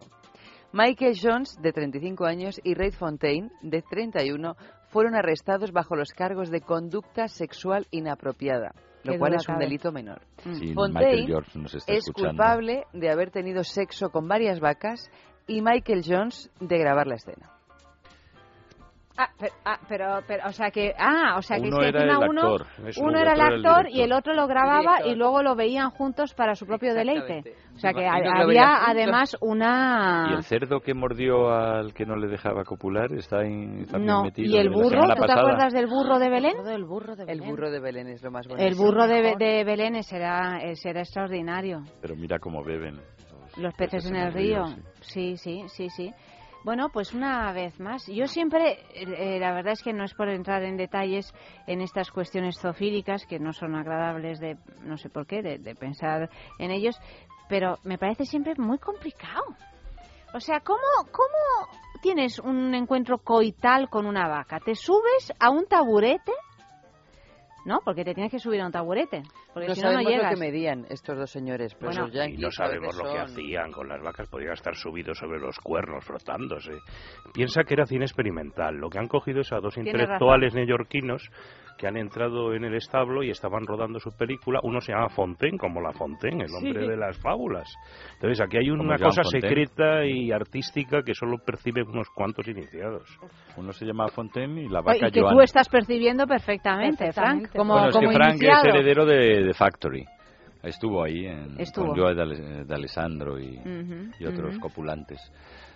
Pero, en, pero vamos, yo también lo que veo es que hay incluso en metacine, porque he querido entender que hay un tipo con una cámara, el otro copulando con la vaca, y, el otro ha puesto la cámara de seguridad por la ley de seguridad ciudadano vacuna, que en Wisconsin también se... En cualquier caso, yo recuerdo que mi padre me decía de pequeño, con paciencia y con saliva, un elefante se comió a una hormiga. No sé. Y claro, yo nunca entendí ese refrán. Hasta que Me ya un muchos susto, años Efe, después, Porque he escuchado paciencia y saliva y he dicho, Dios mío, ¿qué va a decir ahora? con paciencia y con saliva, un elefante se comió a- una a hormiga. las Y a mí me parecía completamente dicho, absurdo. El dicho no va con comió. Ah, menos mal que me lo aclaras, pero yo tardé 20 años en oír el dicho de verdad. Ah, vale, vale. Yo ¿Cómo no, yo he oído el Un dicho. elefante se folló a una hormiga. Claro, paciente con saliva, el elefante se folló a la hormiga. Qué Pero mi horror. padre hizo una versión infantil de La Fontaine en el cu- cual perdía el sentido, el elefante, la hormiga, la paciencia y la saliva. Fuera que, si fuera que la hormiga, o sea, eh, un elefante fue comido por una hormiga, O sea, tú te has pasado toda tu infancia pensando en esto. pensando que mi padre solo decía disparates, lo cual era cierto. Pero ahora veo que había un No trasfondo de chiste, amor ¿no? y de protección ahí, y de, de censura, y de Con deconstrucción. el, para con el elefante, no, no. Mira que hay mucho chiste con No. elefante y hormiga, ¿eh? Yo solo me sé ese del cine. Que, Es bueno, que zoofilia con hormigas y No, elefantes. no, con el- es ele- lo con elefantes y Es solo hormigas entre ellos, hay entre muchos chistes. especies. el elefante que estaba Espera, momento con una chiste hormiga. malo de Eva. Sí, a Sí, ver. pero es que este es que este es muy malo. A ver, no, no, bueno, estamos acostumbrados ya. A ver, suéltalo. sé uno muy bueno, pero es muy guarro. Venga, Eva, Ah, además creo que ya lo a conté. estas horas, si no nos está oyendo Creo nadie. que ya lo conté el otro día con Con Fran, con los argentinos. con los argentinos, sí. O- otro entonces, el, el malo. No, no, pero es que este es malísimo y todo el mundo lo conoce. Es cuando están un elefante copulando con una hormiga y el elefante le dice, pero hormiguita, muévete, hormiguita, muévete. Y la hormiguita hace... Parpadea. Parpadea, porque no puede hacer otra cosa. Hombre, como O sea que hay toda una tradición de elefantes con hormigas. Sí. Hay una, un- Sí, hay mucho chiste de elefante con hormigas, sí, sí. Es como lo de los catalanes y los calvos. Es una larga... Catalans, Fox y Calvorot. Y, y Calvorots, eh, bueno, no sé qué más añadir de esto de, de las vacas. Bueno, lo que has No, pero- dicho, de que y- eso, que es muy aparatoso todo. O sea, Bueno, pero un día comenté a un gurú del sexo salvaje que tenía un bar en el Far West de la Sierra Madrileña, que le traían de Suecia importadas las revistas más procaces, más terroríficas. Habló de los 70, ¿no? Y este también habla de sus experiencias con gallinas, que son muy habituales. Y a mí siempre me ha parecido un mundo de verdad que... Pero hay, hay algunos vídeos colgados en internet, por ejemplo, de Chicholina ¿Con gallinas? manteniendo... ¿Con gallinas? No, con gallinas no. Pero bueno, manteniendo la famosa relación... Con el caballo. Con el caballo, el Caballo. burro. No sé si era un burro Con o el una... caballo. si era Pues el fíjate si caballo. lo hubiera mantenido este año, que es el año del caballo. Pues claro. Pero una cosa es Pero el tú, porno, tú, o sea, tú has llegado a la conclusión de que to- en todos los programas lo tienes que decir para que te traiga suerte. Mira, ¿Estás haciendo algún decir- rito propiciatorio de este tipo? Constantemente. No, Mira lo porque que me acabo de beber. el Me acabo de beber una pócima. Tengo que decir en todos los programas que es año del caballo. Sí, porque ella es del sino caballo. Y las bondades del bacete. y las bondades de Albacete, Y efectivamente. Y alguna que otra cosa que programa, me. Y tú reivindicas tu- tu programa. y tú reivindicas Aquí tu cada cual está en el mundo por con una lo razón. suyo. ¿Qué reivindicas, Frank? No, yo reivindico a, Be a Becrem. Esa es su forma de zoofilia. A ver, creen. Sí, pues la gallina y la crema. Pero con una ¿Cómo que gallina. de No, suchar. no, mejor no aclararlo. Está, mejor no aclararlo, sí, no, no, no ahondemos en el tema de la becrem. Ave creme, la, el ave, la crema, la Franca gallina Becrem, la gallina. y una hormiga. De todas maneras, la cantidad de noticias de zoofilia que salen aquí, yo no sé si es que se practica tanta zoofilia como O, parece. son, o resultan más, llamativas. Yo creo que. Como para... Se rodan no sé. películas secretas. Sí, Y se graban a evidentemente. gente que rueda películas con animales, claro. Y luego eso se vende por ahí. El, el hecho de, el Bueno, hecho de la pornografía sobre temas zoofílicos, como cualquier otra cosa, salvo los snuff movies y este tipo de barbaridades ya que no me, ca- o sea, no me Mm. caben en la cabeza, pero, eh, que- pero están fuera de mi cabeza y bien, bien de verdad, bien palpables. A mí eso yo lo puedo entender, que eh, fricadas en forma de... Pero lo que me sorprende es que parece ser que tanta gente practique zoofilia. Bueno, es que de hecho antes era una especie de práctica tolerada en el agro Claro, por claro. falta de, o sea, que era lo normal, es que este Bueno, tipo, el del no Far sé. West me contaba que es que los niños de su Las pueblo, ovejas- que además ni siquiera era de allí, él venía de, de Montijo, de un pueblo de, de, de Badajoz, creo, es que, que era lo normal. Lo normal, lo Lo normal, normal, sí, sí, sí, sí. Vamos, yo también conozco pueblos que las ovejas no hay ninguna virgen. Fíjate. Cada oveja es una su cosa muy habitual, sí, sí. Pues mira, en algunos países de Europa los meterían a la todos en la cárcel, porque hay algunos países donde la Bueno, legislación es muy dura país, respecto cada- a esto en sí, cuanto a, sí, sí. a maltrato de animales, ¿eh? O sea que... ¿Pero tú entiendes Claro, que es un es que maltrato tratar de iniciar a un animal a la humanidad? Hombre, a una gallina le tiene que doler. A una gallina le tiene que doler. Sí, Y a la te tiene hormiga. que hacer daño A la hormiga sobre La hormiga todo. más. Eso tiene que ser horrible. Ay, pobre. Señores, hasta aquí hemos llegado. Se nos ha acabado el Ya se tiempo. acabado ya se ha acabado otra vez. Sí, eh, y- y, así se va pasando mucho la más, vida. desde luego. Votadme, votada F. Votada F. Es F. Es F, Es F. infinito de F. Hablaría él solo siete horas como Fidel Castro. ¿Verdad que sí? Pero os invitaría a escucharme. Hombre, por supuesto. Y te aplaudiríamos, Efe. Muchas gracias. Frank, Frank se va a ausentar de nuestras vidas sextulianas durante unas semanas, pero ya sabes que Y te esta vas es tu a una casa. zona rural, Fran, después de esa noticia, Ten ¿a qué cuidadito, te ¿eh? vas a una zona rural? Que no te queremos leer como, no- como protagonista de una noticia en la sextulia. Hombre, hay lobos ahora en muchos sitios. Y No, pero llevo- los lobos te van a morder el culo. No, eso no. Bueno, llevo una chaquetita roja. con capucha. Con la Ah, con capucha. ¿Y en la, y en la cesita que llevas? ¿Chocolatina? Hongos Lubricante. alucinógenos. Hongos alucinó. En la cerdita llevan lubricante y hongos.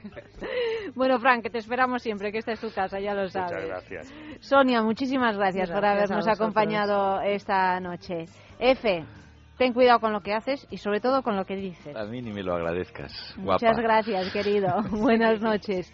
Silvia, sigue así, sigue así, te convertirás en una grande. Gracias. A Claro ver, que a sí. ver si, continu- si seguimos. En producción, Clea Ballesteros. Yogels Guede. Eva, Yogels. Eva, buenas noches, querida. La semana que viene más. Y el gran Amalio Varela ha realizado el Pero programa durante toda la semana. Y el y el rápido. Que no, que no es rápido según para qué. Es rápido, dice, claro, eso suena muy mal. No, o Es sea, mal. es pausado en lo que importa y rápido en lo que interesa. ¿Vale? Es mucho mejor explicado así. Bueno, pues, que le pongan una calle. Exactamente. una calle. Gracias, Amalio, y ya sabéis que disfrutéis de este fin de semana, que disfrutéis pues eh, también desde el punto de vista sexual, cómo no. Y a partir del lunes, como siempre, a las doce y media de la noche, más sexo. Es sexo, aquí mismo, en el radio. Thursday, watch the walls instead. It's Friday.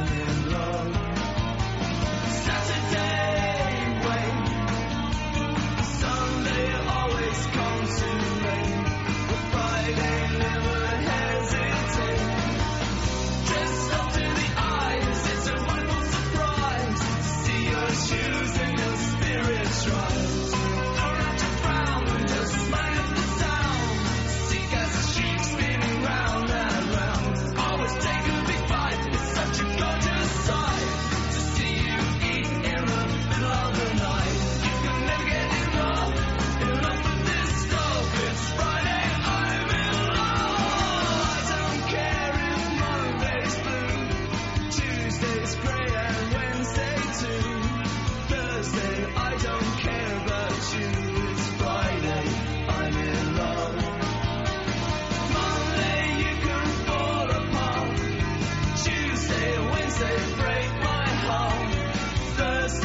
doesn't even start.